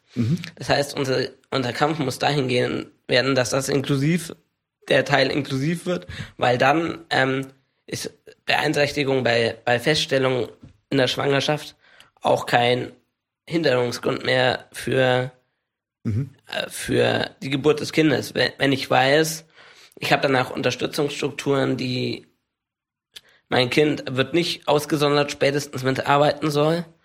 Es kommt in eine, Kiez, in eine Schule, wo, wo es durchkommt, wo es nicht in der niedrigsten Stufe eines gegliederten Schulsystems zwangsläufig hängen bleibt, nur weil es die und die Beeinträchtigung hat, sondern wo es die gleichen Chancen hat wie alle, dann wird Beeinträchtigung kein erhöhtes ähm, Kriterium mehr für Abbrüche sein. Und dann können uns die, dann weiß ich, dann brauchen wir diese, diese, diese vorgeburtlichen Tests entweder nicht mehr oder sie können uns helfen, ähm, vorher Bescheid zu wissen, um sich ähm, dieses restliche internalisierte Ding, ach, ich hätte doch so gern ein gesundes Kind, ähm, neun Monate lang einen Annehmungsprozess quasi zu, zu befördern. Das ist für mich ein sehr, sehr heißes Thema, weil tatsächlich wird bei diesen vorgeburtlichen Untersuchungen ja nicht nur auf Beeinträchtigungen gecheckt, sondern teilweise auch auf Sachen, die lebensbedrohlich sein können für beide. Und das ist zum Beispiel, also, und vor allem, also jetzt möchte ich, möchte ich schon kurz mich ein bisschen echauffieren an der Stelle, weil dann zu sagen, das darf nicht mehr von der Kasse gezahlt werden, ist einfach nur die Klassenspanne aufmachen, weil die Reichen können sich's leisten.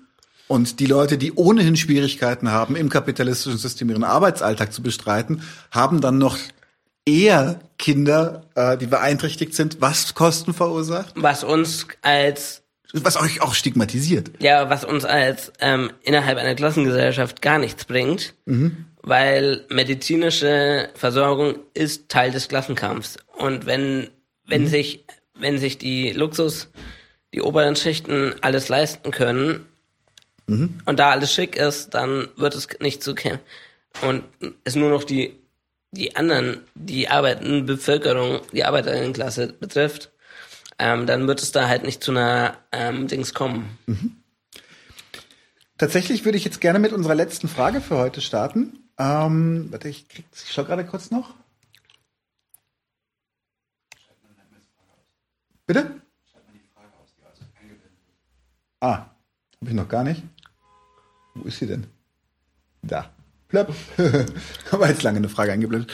Anyway, tatsächlich, was wäre dein großer Appell an unsere Zuschauer? Wenn ich dir jetzt sage, so du hast jetzt zwei Minuten Zeit, einfach, einfach mach, mach, mach eine Brandrede. Was, was willst du unseren Zuschauern so als, als, als Destillat mitgeben? Ähm, ähm, ja, organisiert euch. Ähm, organisiert euch in sozialen Bewegungen, organisiert euch im Kampf gegen den Kapitalismus und organisiert und schaut dabei immer auf innerhalb der Intersektion Spaltungslinien, die, dass ihr da auf nichts nicht benutzt werdet ähm, und lasst uns unsere Kämpfe verbinden. Und ja, wie gesagt, neoliberale, auch innerhalb der Behindertenbewegung, ne neoliberale, ähm, von wegen wir sind die besseren ArbeitnehmerInnen, das müssen die Kapitalisten nur verstehen, bringen uns nicht weiter. Ähm, lasst uns da einfach zusammen kämpfen und das System überwinden, dann haben wir eine Chance, ähm, eine auch innerhalb der ähm, Gesellschaft an, an nicht nicht direkt ökonomischen Spaltungslinien ähm, diskriminierungsfreie Gesellschaft zu haben. Danke dafür. Ähm, das war unser Beitrag inklusive statt Integration. Daniel Horneber, Hornleben, entschuldige. Buh. Horneber. Horneber, doch. Oh, fucking hell. Äh, ich merke schon, der, oh, ich habe kaum was gegessen und der Whisky zündet dann schon ziemlich gut im Kopf an. Ähm, äh, bitte? Okay. Wir werden jetzt fünf Minuten Pause machen. Es war super geil, dass du da warst. Sehr viele anregende Sachen auch für mich mitgenommen, über die ich noch nachdenken muss, die ich noch ein bisschen reflektieren muss. Äh, ich bedanke mich bei den Zuschauern auch und wir machen, wie gesagt, fünf Minuten Pause und sind dann wieder da mit dem Stammtisch. Danke auch euch. Gerne. Ich hoffe, wir sehen uns noch mal wieder. Es gibt bestimmt noch einige Themen, Ja. die wir miteinander zu besprechen haben. So, wir sind raus. Blip.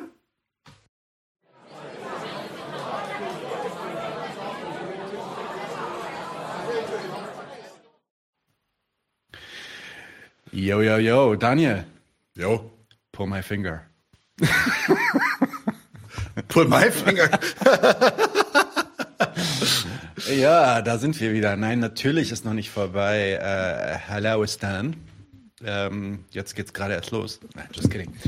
Kurzer Stammtisch heute. Daniel ist ja ein bisschen lediert. Ja, weil ich dazwischen gegangen bin, als ein Hund meinen Hund angefallen hat. Und ich kann euch einen guten Tipp geben. Macht das äh, nicht so wie ich. Äh, der Besitzer von dem anderen Hund kam dann ganz cool mit Wasser pss, pss, pss, drüber und schon hat sein Hund aufgehört. Äh, ich habe mir so, So ein Hundesohn. so ein Hundesohn, genau. Jawohl. Jawohl. Ähm, wir hoffen, euch geht's allen gut. Es sind ja 20 Leute nur im Chat. Ich hatte vorhin irgendwie eine Nachricht gelesen über jemanden, der sich darüber beschwert. Vielleicht war es auf Twitch. Deswegen habe ich das da gesehen. Und äh, der anhand der niedrigen Zuschauerzahl äh, wohl das finale Argument äh, gefunden hat, dass die Linke am Arsch ist. Was, Remy Wolf? Nein. Ähm, nein, René beschäftigt sich nicht mit solchen Sachen. Doch, doch, doch. Der hat literally mal gepostet, hat gemeint, so, wenn er mal wieder anständigen Content bringt, dann wird das auch wieder was mit den Zuschauerzahlen, wenn man es irgendwie 18. Das stimmt schon. Äh, Niedertracht äh, geht da auf jeden Fall immer klar. Ähm, aber nee, ich finde den Kommentar jetzt auch hier im Twitch nicht mehr. Lass mal, lass mal loslegen. Lass Aber, mal. aber das bedeutet im Endeffekt eigentlich auch nur, ähm, dass ihr all euren Freunden Bescheid sagen sollt, äh, dass die hier vorbeikommen und zuschauen. Genau. Bring deine Freunde mit. Es ist ja auch heute, es ist ja auch heute Feiertag, ne? Die meisten sind wahrscheinlich auch schon besoffen. Außerdem, vielleicht, vielleicht haben wir auch so wenige Zuschauer, wenn wir immer dieses Soundboard nicht oft genug benutzen. Ich hab, ich wollte unbedingt dieses aus dem aus dem Huschgemau Interview haben, dieses ich kenne das und ich will das nicht. Aber leider quatscht sie währenddessen dazwischen und das kann man deswegen. Das müssen wir machen und wir müssen auch das, wir müssen auch das Ding holen ähm, von dieser Braut, die neben Giffey steht, als die Eier fliegen. Genau Die so. sagt, Ja. sag mal, habt ihr einen Knall? Das habe ich. Ja, das sollten wir, äh, das Äh, sollten das wir aufs ich- Board tun. das auch und dann natürlich noch Peter Decker. Ein gutes Bier verdient Ein Kritik. gutes Bier hat gar Kritik verdient. So ist Warum das. hast du jetzt den armen Franken zu einem Ösi gemacht? Habe ich, ja, aber das, für mich ist das alles, für mich ist das alles das Gleiche. Ich bin Genau. hier, diese, äh, diese, diese, also da. diese Kartoffeln halt. Was soll man ja. sagen? Leg mal los. Stammtisch. Ähm, Yo, mach du mal das erste, mach du mal erst einen Link schon auf. Und Mach den zwar Link auf. Uh. schon so eine Sache, wo ich mir dachte so, we are pretty, pretty fucked. Und zwar ist in Griechenland, wir haben auch Probleme mit äh, Energiepreisen. Im Grunde ähnlich wie in Deutschland. Ihr kriegt das ja auch mit, dass hier die Diskussion ist. Allerdings ist das in, durch die Krise in Griechenland mittlerweile so gravierend, dass wenn man sich jetzt zum Beispiel nachts Athen anguckt, dass das ein richtiger Fleckerlteppich ist, weil sich so viele Leute, Entschuldigung, da kam ein, ein Aufstößerle, äh, weil sich so viele Leute keinen Strom mehr leisten können. Das heißt also auch in der EU äh, oder beziehungsweise auch durch die EU, in meinen Augen, ist es tatsächlich, sind wir an einem Punkt angekommen, wo Strom keine Selbstverständlichkeit mehr ist für die griechische Bevölkerung. Und das finde ich ganz schön zum Kotzen. Guckt euch mal den, den Artikel an, der ist bei Heise veröffentlicht worden, werden wir auch verlinken, ist zum Abkotzen. Äh, quick Anecdote. Ich bin ja äh, fast aller meiner Ferienzeit im Libanon aufgewachsen. Und dort ist es äh, von 1980 an bis heute gang und gäbe, dass du vier Stunden bis sechs Stunden am Tag Strom hast. Auch nicht schlecht. Äh, die, die, die, ähm, äh, mein, meine, als ich klein war, fand ich das immer total toll, weil jedes Mal, wenn dann irgendwie äh, Strom ausfiel, dann war es, ah. Ich habe dann geschrien, ah, Strom ist äh, ausgefallen. Und ich war dann dafür verantwortlich, in allen Räumen Kerzen auszulegen. Ja, ähm, interessant, äh, dass sich anscheinend jetzt auch ähm, der Süden Europas so ein bisschen in die Richtung bewegt. Alright, was haben wir noch? Ähm, Ja, wir haben noch das nächste? Ah, ja, ja, ja, das ist natürlich jetzt wichtig. Wir haben gerade darüber gesprochen, das müssen wir zeigen. Äh, müssen wir zeigen und uns auch anhören. Der, also, äh, dass sich diese Dame überhaupt traut, Dolores Umbridge. aka Franziska Giffey, äh, überhaupt traut auf, was war das, die erste Mai-Demo, richtig? Ja, die ist da, DGB macht ja auch immer auf der 1. Mai-Demo ihren eigenen, ihren eigenen Stand. Es ist nicht die revolutionäre 1. Mai-Demo für die Leute, die das, den Unterschied noch nicht wissen. nein, nein. Das war eine DGB, DGB-Stand und sie wurde mit eingeladen. Fantastisch DGB, das war eine richtig gute, richtig, richtig gute Entscheidung. Ähm, DGB habt, sind- ihr, habt ihr gar nicht falsch Wir haben, wir haben auch, wir haben auch gerade eben schon gemerkt, DGB sind ganz, ganz, ganz based Leute. Ja, DGB. Von- ähm, und äh, ja, dann gab es den coolen äh, Zwischenfall, also, äh, an dem ich eigentlich nur eine Kritik habe, nämlich, dass die Eier nicht treffen. Ähm, Wobei die ist doch nur ausgebuht worden, da sind da auch Eier geflogen. Nee, es ist super schön, weil sie wird so richtig krass niedergeschrien. Nein, nein, nein, sie wird, sie wird, auch, sie wird auch beworfen.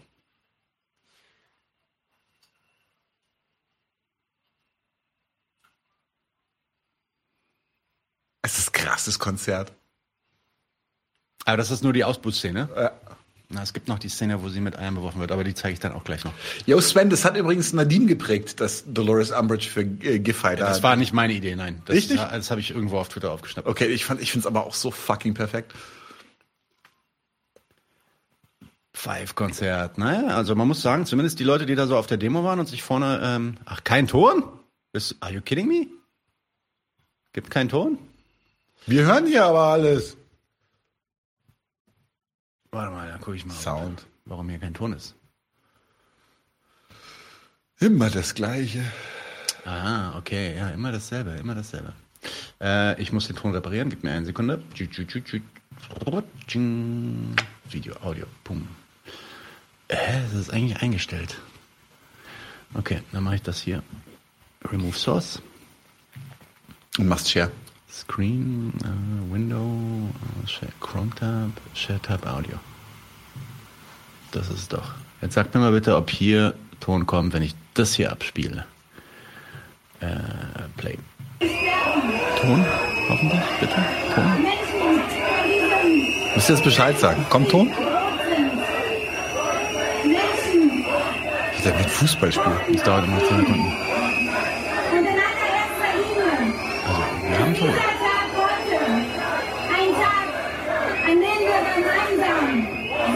Jo, Ton kommt. Perfekt. Könnt ihr alle hören. Dolores Umbridge. Okay, zusammen. Ähm, und jetzt kommt natürlich die kommen,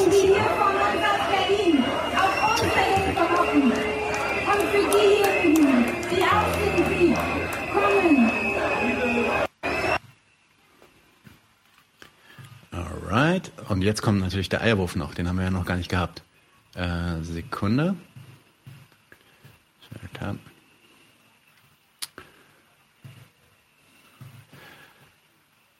Jetzt müssen wir mal tatsächlich hier was vom RBB scheren. Mal gucken, ob wir da direkt, äh, ob wir da direkt äh, einen Copyright Strike bekommen. Was jetzt? So, hab, oh, habe ich jetzt auf äh, Share Audio geklickt? I think so. I think so. hier in der Stadt weiter. So, Giffey wird und mit Eiern beworfen. Zack! Ich will Ah, Da war, der, da war der Bodyguard einfach zu gut. Ja? Also der hat äh, gute Reflexe und der hat auch so direkt den Regenschirm mit dabei gehabt. Er hat das schon erwartet. Also ich hätte es ja auch erwartet. Die Ähm, Und zack, kommt das Ei an und trifft die Giffey nicht, erschreckt sie nur ein bisschen. Was ich ja tatsächlich super witzig finde, ist, es gibt da, äh, zum Beispiel im Griechischen gibt es dafür ja sogar ein Verb, ein aktives Verb, was jeder versteht. Da nutzt man keine Eier, da nutzt man Joghurtbecher. Da, da, busch! Und da sagt man, man hat einen Politiker jogurtet. Gejoghurtet. Gejoghurtet, genau. Gejoghurtet, alles Die wissen noch, wie man mit Politikern Ja, äh, es gibt noch mehr Eier. Und zwar gab es, glaube ich, noch ähm, äh, jemand anders. Also es gibt ja, also, äh, wir haben ja, also was so an äh, Listen von Leuten, die Eier auf dem Kopf verdient haben, gibt es ja so einige in Deutschland. Nicht nur Eier auf dem Kopf. Ähm, Die Baerbock, ne? die Baerbock. Machen wir doch mal direkt den äh, Screenshare, weil das passt auch ganz gut zu dem Thema. Die hat auch noch einen abgekriegt. Und das ist jetzt, also ihr merkt schon, das ist jetzt, Stammtisch ist halt auch ein großer Teil vom Stammtisch ist einfach nur pure Unterhaltung. Ja? Das macht dann auch einfach Spaß. Der Grund, warum die Baerbock Eier auf die Schnauze gekriegt hat, ist tatsächlich wegen ihrer äh, Reproduktion der äh, türkischen Narrative, was ihre Einsätze im Nordirak angeht. Weil sie Ja, hat, nicht das ist nur Terrorismus bekämpfen. Nicht nur, nicht nur die äh, Narrative, sondern auch, dass sie sich mit Erdogan äh, hinsetzt. Wupp, da, aber sie konnte auch so ein bisschen ausweichen, hat vielleicht ein bisschen was abbekommen. Sie sagt dann, glaube ich, noch, Oh, sie- ihr habt es nicht gesehen, ich zeig's nochmal, das läuft ja in, im Repeat. Zack, hier kommt's. Die sagen so einfach Da ist er. den Blick auch dafür, dass nicht die Lautesten sich immer durchsetzen, sondern den Blick dafür, wer eigentlich Offensive Unterstützung in der Gesellschaft braucht. Und auch das haben wir. Zack. Ihr könnt so viele Eier viel werfen, wie ihr wollt. gespielt. Ihr könnt so viele Eier werfen, wie ihr wollt, wenn ihr meint, davor haben wir größere Eier. Ich kann nur Sondern klar und deutlich sagen, Eier gefüllt mit funktioniert im Interesse der Kapitalisten. Das sieht man direkt. Ja? Äh, das sollten wir ändern. Definitiv. Könnten auch mal um Molly So, was haben wir noch?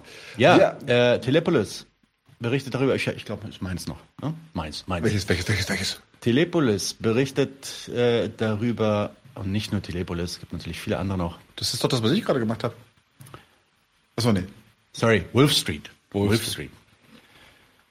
Äh, berichtet darüber, dass Tesla endlich, obwohl sie äh, das schon seit Jahren und fast Jahrzehnten eigentlich schon ähm, äh, versprochen haben, endlich in der Lage sind, 500.000 Fahrzeuge pro Jahr zu erzeugen.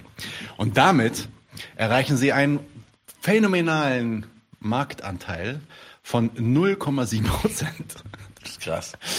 Ähm, was ähm, interessant ist an diesem Artikel, den könnt ihr euch angucken, ähm, der geht ein bisschen auch darauf ein, äh, wie, wie sich Tesla eigentlich, also erstmal, wie Tesla im Endeffekt als Company eine Scam-Company ist und natürlich von einer Lüge in die andere äh, mhm. äh, taumelt. Und diese Lügen haben natürlich alle den Zweck, den ähm, Aktienpreis den äh, Marktpreis hochzujagen und das funktioniert wunderbar. Ne? Dann, geht, dann stellt sich Elon Musk irgendwie hin und sagt, im nächsten Jahr produzieren wir mindestens 500.000 Autos und bumm, gehen die Aktienpreise hoch für Tesla, weil das natürlich dann irgendwie genommen wird als ähm, Tesla wird explodieren. Äh, und das hat irgendwie nicht so richtig funktioniert die letzten paar Jahre und äh, oder noch nie und jetzt zum ersten Mal. Ähm, es ist, es ist einfach mal ab und zu auch immer interessant zu sehen, wie diese äh, Milliard Milliardäre eben nicht ihr Geld machen und ähm, ja, vorrangig ihr Geld machen, auch die Kapitalisten selbst nicht ihr Geld machen, vorrangig durch die Produktion selbst, sondern eben in diesem Fall durch die ähm, Spekulation auf dem Markt. Es gibt ja ganze Firmen, also Amazon war ja 20 Jahre lang in seiner Zeit war es komplett unprofitabel. Es war von an, ich glaube, erst vor zwei oder drei Jahren ist es profitabel geworden. Und zwar nicht, nicht durch die ähm, Lieferungen und die Bücherverkäufe und so weiter. Ne, Amazon begann ja als so ein Buchladen eigentlich, sondern durch die Plattformgebühren, die sie nehmen für AWS. Also die Cloud-Services, die sie anbieten. Also ihr eigentliches Geschäft, mit dem sie groß geworden sind, ist ein war immer unprofitabel. Aber das wurde auch immer so gesagt. Also das war kein Geheimnis. Da hat auch äh, Bezos äh, immer gesagt, nein, da, darum geht's nicht. Es geht im Endeffekt nur darum, den Markt zu essen. Je mehr Händler wir an Bord haben, äh, desto mehr werden wir marktdominant. Und dann die, in, in, in dem zweiten Schritt ist die Taktik halt eine andere. Äh, Uber anderes Beispiel. Uber war lange, lange, lange, lange, lange Zeit nicht profitabel, äh, wird jetzt profitabel, aber auch nicht durch die Services, die sie anbietet, nämlich ähm, äh, Carsharing und so, Ridesharing, sondern durch Datenverkäufe. Mhm. Ja, das ist das, das ist das Ziel und ähm, die, äh, trotzdem sie nicht profitabel waren, waren sie schon, ist Uber seit vier, fünf Jahren eines der ähm, äh, ja, äh, börsenmäßig höchst notiertesten Unternehmen gewesen, weil halt spekuliert wird auf die, auf den Zukunftsgehalt der Firma. Und da, da droppen dann natürlich auch jedes Jahr unheimlich viel an Gehalt und Bonus für die Manager. Ähm, ja, interessanter Punkt. Anyway, next. Wir gehen in die Ukraine, weil because ähm, und zwar äh, gab es in äh, einen schönen Artikel, der darum geht, dass vielleicht und ich hatte das total vergessen, ähm, äh, dass äh, eigentlich ist damals Zelensky an die Macht gekommen oder gewählt worden mit einem äh, ausgleichenden Narrativ. Er wollte eigentlich, äh, ist in seinem Wahlkampf mit Frieden mit Russland an den Start gegangen, wollte diesen, diesen Konflikt also mitigieren. Und äh, tatsächlich, und dieser Artikel ist da sehr, sehr interessant zu lesen, liegt es an, äh, an den, an den ach so irrelevanten, laut vielen Leuten, faschistischen Kräften in der Ukraine, dass die gesagt haben, das kann er mal ausprobieren dann knallt's einfach. um, ähm, alright. so much for, die sind äh, parlamentarisch nicht relevant. Und inzwischen ist er ja am offenen Paktieren mit ihnen. Sehr, sehr schönes Ding, auch einfach für die Hintergründe. Wer ist, wer ist Zelensky? Wie kam er eigentlich an den Start? Wie wenig äh, tatsächlich äh, Platz für seine eigentlichen Ideen war und wie schnell er da auch als Opportunist sich dann halt auch einfach gedreht hat. Ich möchte gerne äh, das nächste auch noch auf Volley nehmen, weil es einfach wieder in diese in dieses wir verdrehen einfach alles und äh, scheißen auf alles, was wir gelernt haben in den letzten Jahren. Ähm, und zwar die Taz hat es echt gebracht. Jemand Moment, Moment, Moment, Moment. Bei der Taz brauchen wir sofort einen Sound. Ja, wann ist jetzt? Ich hoffe, es war. Die Taz hat äh, eine Person interviewt, die sie vor wenigen Jahren noch selber als Gefahr für Frieden und Demokratie bezeichnet haben, so äh, ungefähr. Eine radikal antikommunistische Aktivistin ist jetzt gut genug, um im Taz-Geswitcher ein Interview zu geben, in dem sie endlich uns, also mich, deine nicht, aber meine Ahnen von der Schuld freispricht, den Krieg angefangen zu haben. Es war nicht unser Krieg, es war Stalins Krieg. Und diese Narrative gelten bis heute. Und ich muss ganz ehrlich Der hat sagen, das geplant. Der hat das Der hat geplant. geplant. Lange vorher. Lange Hitler hat Hitler quasi- hat das geplant. hat quasi nur reagiert. Barbarossa war Notwehr, ne? Also nur, dass das euch allen klar ist. Und ich muss ganz ehrlich sagen, es sind so Momente, in denen ich wirklich den Glauben an Glauben an alles einfach verliere, weil diese diese Scheiße kenne ich normalerweise von irgendwelchen Bierdämpfeln oder sowas, dass man sagt so, so ja, Ostfeld so, das war ja bloß eine Reaktion. So, nee, anscheinend Tatzgezwitscher ist sich nicht zu scheiße dafür, solchen Arschkrampen eine Plattform zu bieten. Sam Bayer sagt Taz gleich Klopapier.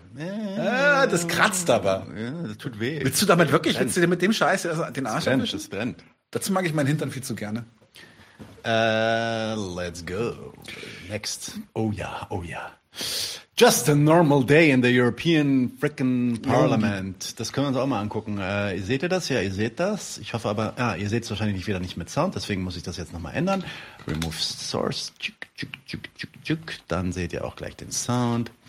Also irgendwas ist in dem Europäischen Parlament passiert, dass sich die äh, ich glaube, ich glaube, da werden Gesetze getanzt oder so. Ich habe keine Ahnung. Äh, erneut et ansehen. ajoute naturellement l'ondulation des épaules. Tes mains flottent tout autour de ta tête, l'une après l'autre.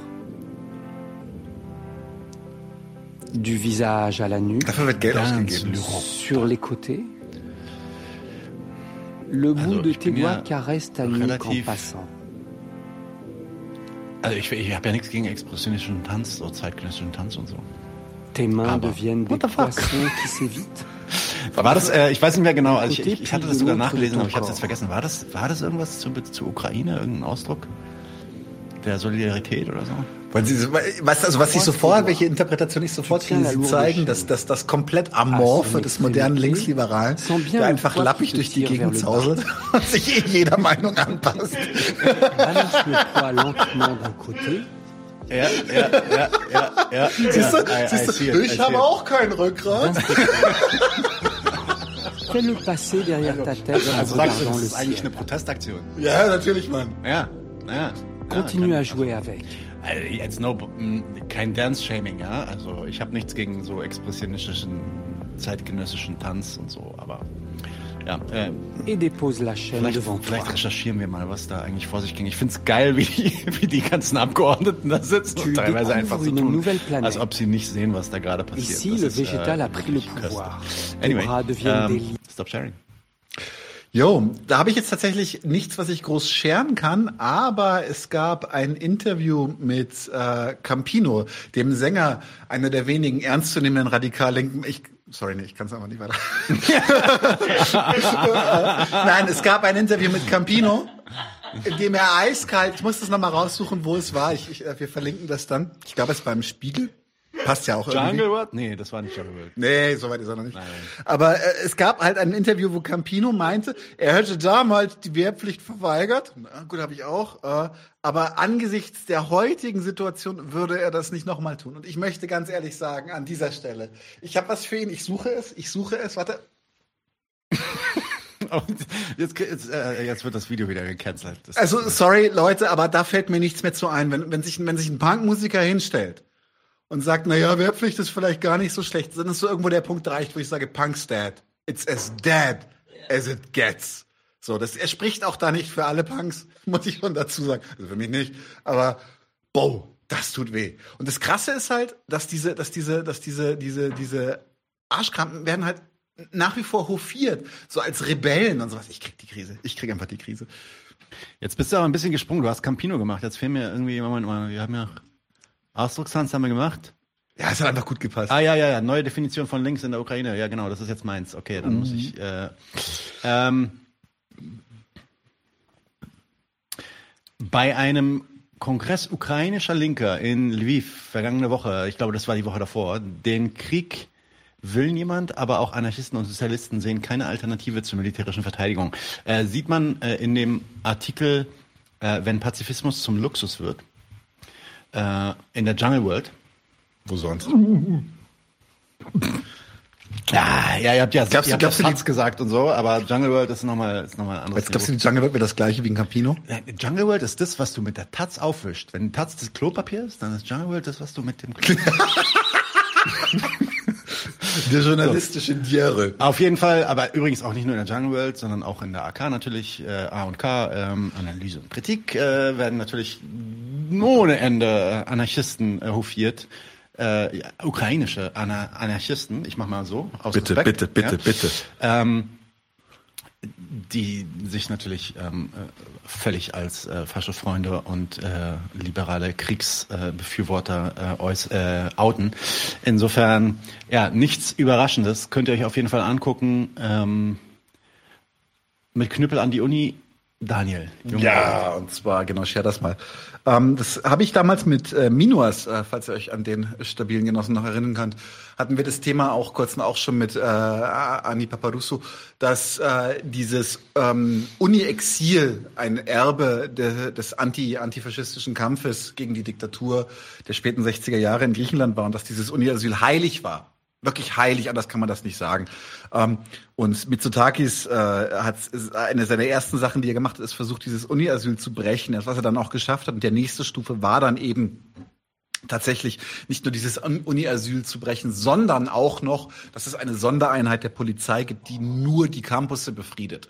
Das heißt also, statt nicht nur, dass die Polizei jetzt in die Campusse rein darf, sondern sie darf auch quasi, sie hat dort Basen und arbeitet dann speziell an den Campussen. Ähm, das Interessante ist, dass als das, das den ersten Tag in Kraft tritt, dass die Polizei dort sein darf, gab, kam es auch gleich zu Ausschreitungen in den Unis. Und das Interessante ist, dass innerhalb Sekunden klar war, dass die erste Person, die, die mit äh, Bambule angefangen hat, ein äh, tatsächlich bekannter Agent Provokateur der Rechten war. Das heißt, also, sie haben tatsächlich sich nicht entblödet, äh, ähm, äh, Leute zu heiern, die ein bisschen Rabatz machen, damit Mitsotakis zeigen kann, wie gut seine neoliberale Polizeikraft durchgesetzt werden kann. Krasser Artikel in der jungen Welt, lest euch den mal durch. Ähm, wir bewegen uns hier wirklich mit sehr, sehr schnellen Schritten ähm, in ein, naja, äh, wie soll man sagen, Gewa äh, Polizeistaat und das alles unter äh, Zuhilfenahme der EU. Ähm, und jetzt mal wirklich, wisst ihr eigentlich, was ein freudscher Versprecher ist? Don't spoil it for everyone. Das ist so schön. Aber ganz ehrlich, also ich, ich meine, am Ende, es gibt immer so verschiedenste Möglichkeiten, das zu versuchen irgendwie zu erklären.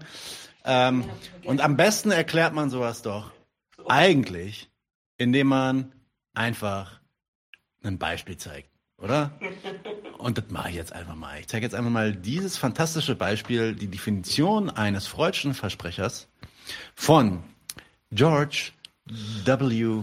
Kiss My Bush. Ähm, ganz kurz, wo ist es, wo ist es? Yes, there it is. Das ist so geil. Das ist so unendlich geil. Das mache ich jetzt auf groß. Und wir fangen von vorne an. Und ich hoffe, ihr hört es. Hast du es nicht geshared? Also, ich habe es noch nicht geshared, dann könnt ihr es auch nicht hören. Ah, wir sind doch, wir sind doch IT-Leute, wir müssen doch eigentlich drauf haben. Du hast einfach schon zu viel getrunken. Okay.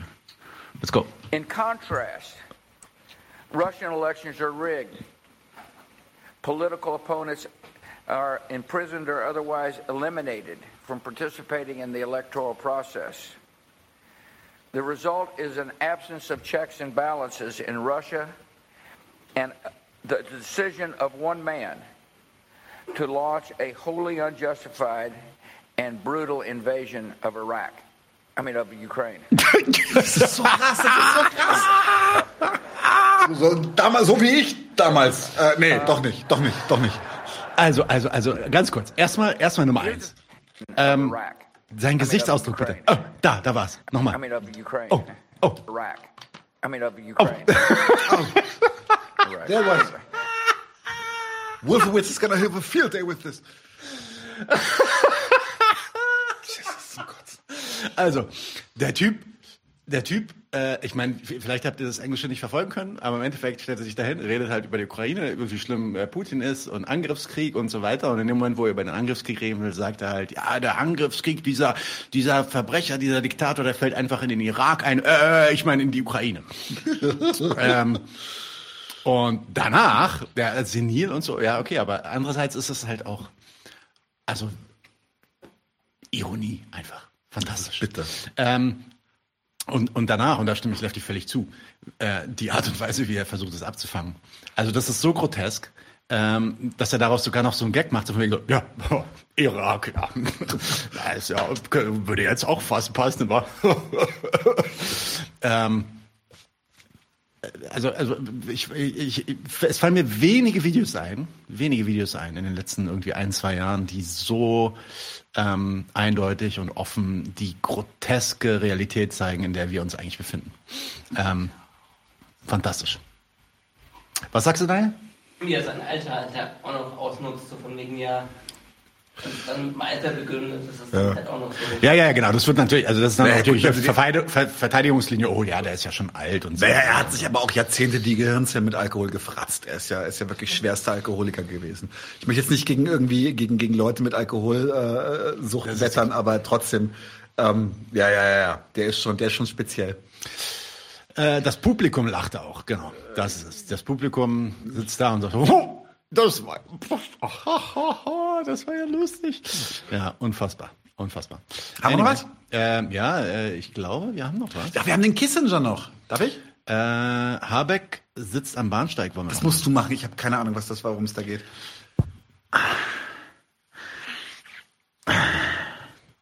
Okay, ich muss mal irgendwie kurz die Wut in mich hineinfressen, damit ich nicht gleich völlig ausraste. Ähm, habt ihr mitbekommen, so in den letzten zwei, drei Wochen, dass es so ein bestimmtes Klientel gibt in Deutschland, die irgendwie sowohl den Habeck als auch die Baerbock so krass abfeiern, als wären die unsere neuen Messias? Ähm, also, also auf so eine peinliche Art und Weise, von wegen, wow, guck dir mal an, was, Habe, äh, was Baerbock irgendwie für ein Kleid trägt, als sie mit Erdogan auf der Couch sitzt. Das ist die Powerfrau! So, ähm, ja, jetzt wird Habeck gefeiert dafür, dass er, also, also, äh, Moment, das muss ich auch scheren, das will ich nicht erzählen. Und ich will euch vor allem zeigen, wie es, wie es gefeiert wird. Da setzt sich Habeck halt so auf so einen Bahnsteig, während er wartet auf die Bahn, ja? Seht ihr? Sitzt hier, seine Mitarbeiter, die dürfen natürlich stehen. der hat ihnen keinen Sitz angeboten. ähm, Ich kriege auch nichts von der Molle. und dann bitte, bitte lest euch mal diese, diese, diese Kommentare durch von diesen Schwachköpfen. Äh, das ist so krass. Was, was, was, was, großartig! Hashtag Habeck, Hashtag Grüne, Hashtag Bahn, Hashtag Rainer Roma, at DB Presse.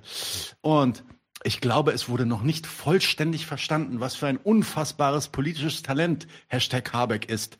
Was für eine Message. Epic. Ep episch. Ja, episch. Sag mal, also jetzt mal ganz kurz, weil ich hatte da, hey, ich bin noch nicht fertig. Ganz ehrlich, ich bin ein bisschen verliebt. Moment, Moment, Moment. Einer von uns. Alles klar, alles klar. Verantwortung sieht auch so aus. Ich muss, ich muss an der Stelle ganz eindeutig Kanakovic zitieren, äh, bei seiner letzten Anfrage zu Habeck. yes, yes. Und Kanakovic hat gesagt, meine Antwort wäre Sibirien. Das Steineklopfen. Nee, aber ganz ehrlich, ich hab, ich, das, dann habe ich es doch richtig verstanden, weil ich dachte, das wäre irgendwas Besonderes gewesen, warum er sich denkt. Aber, aber Flachpfeife setzt sich hin und alle Leute. Wow, er setzt sich auf den Boden.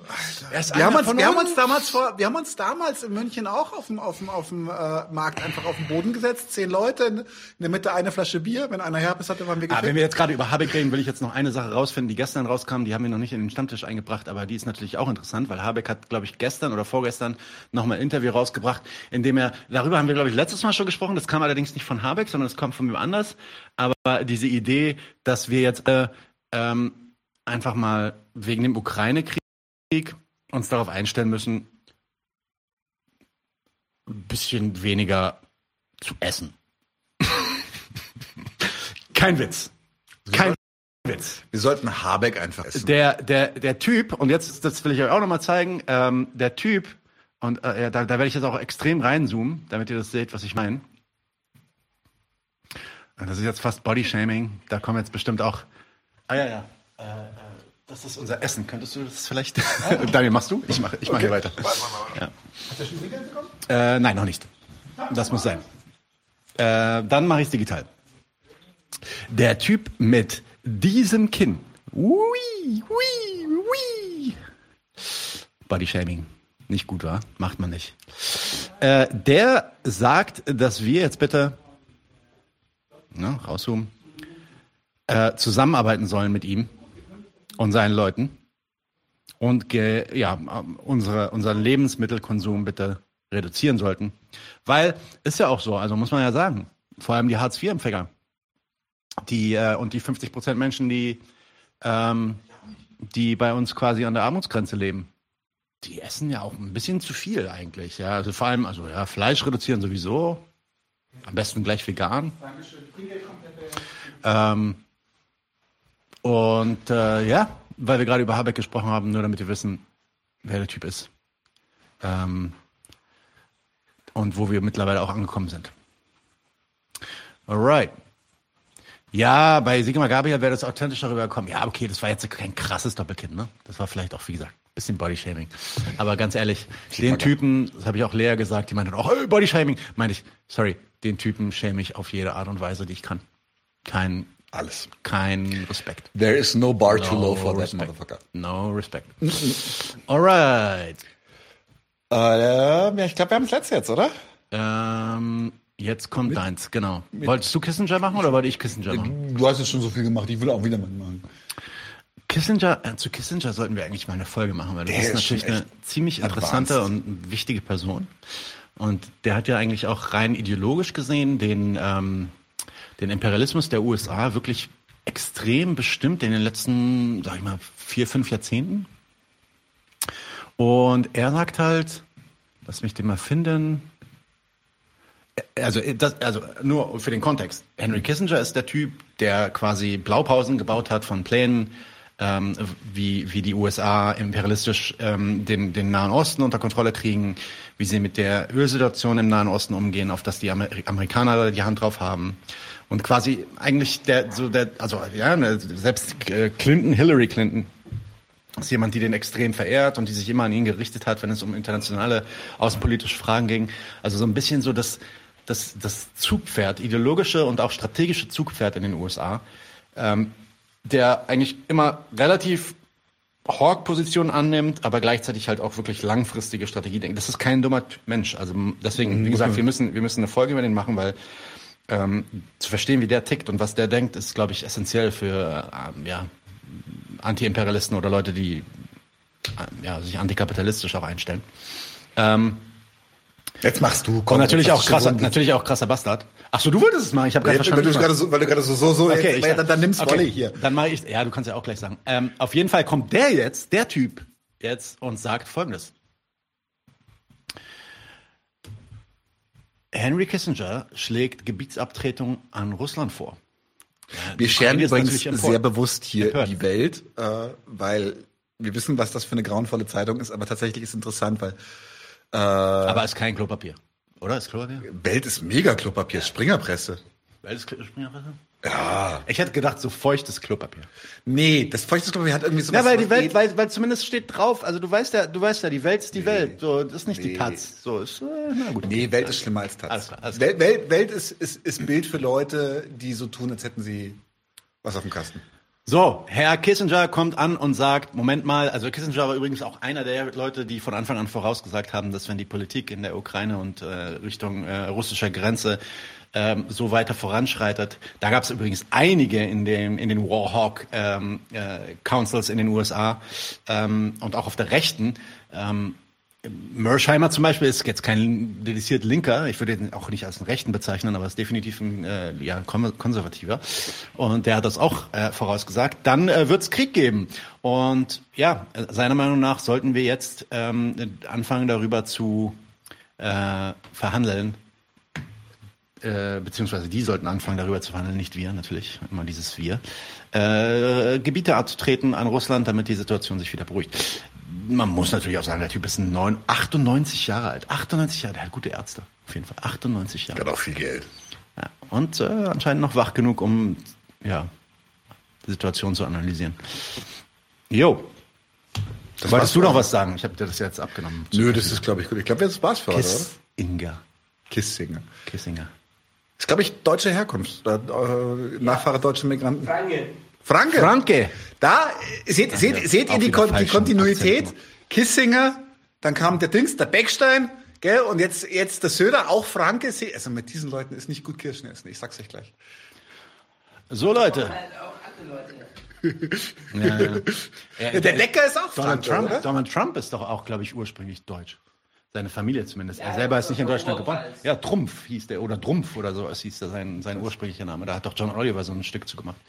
Ja, alles, alles was Kacke ist, kommt aus Deutschland. Der Kack ist ein Meister aus Deutschland. Wieso denn? Von mir brauchst du, von mir brauchst du da echt Nein, nicht bin nein, In solchen nein, Momenten werde ich zum Österreicher Nein, ein gutes Bier, ein gutes Bier hat gar Kritik verdient. Jetzt war das auch wieder österreichisch, war das? Nein, das war, genau, das ist, äh, der ist nämlich Franke. Der Decker. Im Gegenteil, im Gegenteil. Ähm, yo, Leute, das war's für heute. Kurzen Ausblick noch? Ausblick, Ausblick, Ausblick, Ausblick, Ausblick. Machen wir einen Ausblick. Und zwar am Dienst, am, am Sonntag fängt Fabian ein erstes monatliches Segment an zu dem Kampf, der gerade läuft, äh, zu Deutsche Wohnen und Eigenen. Da gibt es ja jetzt mittlerweile diese Prüfungskommission, die sich irgendwie damit beschäftigen soll, ob der Enteignungsentscheid in irgendeiner Sinn, in irgendeiner Weise ähm, äh, durchführbar wäre. Natürlich ganz ehrlich und offen äh, beschäftigen sich damit und da einfach mal, da einfach mal äh, aus der ähm, ja, aus der Kommission selbst zu berichten. Das macht ähm, Fabian mit Niklas zusammen. Werdet ihr am Sonntag sehen. Oh ja, Gewinnspiel. Sorry, wir müssen noch ein Gewinnspiel machen. Haben wir, die, haben wir die Listen überhaupt? Nein, noch nicht. Die müssen wir auch noch machen. Die kannst du jetzt machen, während ich die Folgen. Mann, äh, es dauert ein bisschen länger. Das Gewinnspiel, lass, lass, lass, lass, lass uns kommen. Okay, Gewinnspiel läuft noch einen Tag weiter und wir werden morgen das Gewinnspiel droppen. Morgen Nachmittag droppe ich das. Snip Snippet. So machen wir das. Genau. Zack. So, ähm, wie geht's weiter? Dienstag haben wir Peter Decker Da ist er. an Bord und reden über, äh, worum geht's eigentlich in der Ukraine? So, was haben wir noch im, Juni? Kritik der Psychologie. Fabian redet mit Albert Krölz. Lea spricht mit Deborah Darabi über Dialektik und Identitätspolitik. Das wird ziemlich philosophisch. Anton beschäftigt sich mit den Präsidentschaftswahlen in Kolumbien. Ähm, und spricht außerdem mit Kelm Schamberger über seine Dissertation, die er vor kurzem rausgegeben hat. Äh, Daniel hat ein krasses Interview am Start mit Ruvikonas. Das wird geil. Da kriege ich schon so ein bisschen, da bin ich ein bisschen starstruck. Äh, ich spreche mit Helmut Dunkhase über die Planwirtschaft und sein Buch, was er dazu geschrieben hat, beim Papirosa Verlag. Äh, außerdem spreche ich mit Ralf Ruckus über The Communist Road to Capitalism. Da geht es um China. Ähm, inwiefern ist das die Communist Road to Capitalism? Und in der nächsten Monatsfolge, im nächsten Doppeltag, haben wir Sicherheitsrisiko Verfassungsschutz Professor Hajo Funke an Bord. Der kommt zu uns ins Studio und mit dem sprechen wir über diese wunderbare Institution des Verfassungsschutzes, die wir Die natürlich gar nicht Glorreiches abbrennen wollen und die uns nur glorreich sind. So ist es. Nie. Wir warten, also wir, Ah, eine Sache, die ich ganz vergessen habe, ein, ein, sorry, ein Interview, das ich schon gemacht habe mit äh, Jakob Reimann zum Jemen. Das wird wahrscheinlich auch direkt äh, nächste Woche droppen. Ähm, als ein, ja, quasi ein, ein Primer darüber, was im Jemen eigentlich gerade passiert. passt. Ich wollte nur einfach sagen, so, so, äh, was wollte ich eigentlich sagen? Ich hab's vergessen. Egal. Anyway. Äh, genau, und damit ähm, Gewinnspiel morgen droppen wir separat und äh, habt einen schönen Abend und einen ja, schönen Monat. Bis bald, Leute. Lasst es euch gut gehen. Vielen Dank, dass ihr dabei wart. Bye, bye. Wir sind raus. Leute, wir brauchen eure Hilfe. Wenn euch dieses Video gefallen hat, klickt auf Like, abonniert den Kanal und vergesst nicht das Glöckchen zu drücken, damit ihr benachrichtigt werdet, wenn wir neuen Content droppen. Außerdem solltet ihr uns überall folgen, wo wir verfügbar sind. Das ist Facebook, Instagram, Twitter und Twitch. Und wenn wir irgendwelche Ankündigungen machen oder Posts, dann shared, was das Zeug hält. Gebt uns all eure Liebe. Wir haben mittlerweile ziemlich signifikante Kosten. Wenn ihr es euch irgendwie leisten könnt, unterstützt uns doch auf Patreon. Dann kommt ihr auch in den Genuss verschiedener Vorteile, wie zum Beispiel Zugang zu unserer Discord-Community oder Zugang zu den ultrageheimen Patreon-Episoden, die wir dort posten. Außerdem könnt ihr uns natürlich auch über PayPal Spenden zukommen lassen. Außerdem haben wir mittlerweile einen eigenen Online-Shop. Das heißt, wenn ihr euch immer noch fragt, was ihr euren Lieben zu Weihnachten, Ostern oder sonst wie schenken könnt, geht dorthin und kauft duftes Merch. Alle Links dazu hier in der Beschreibung oder auch auf unserer Webseite 99 zu 1.de. Vielen Dank fürs Dabeisein, danke für die Unterstützung und wir sehen uns in diesem Theater.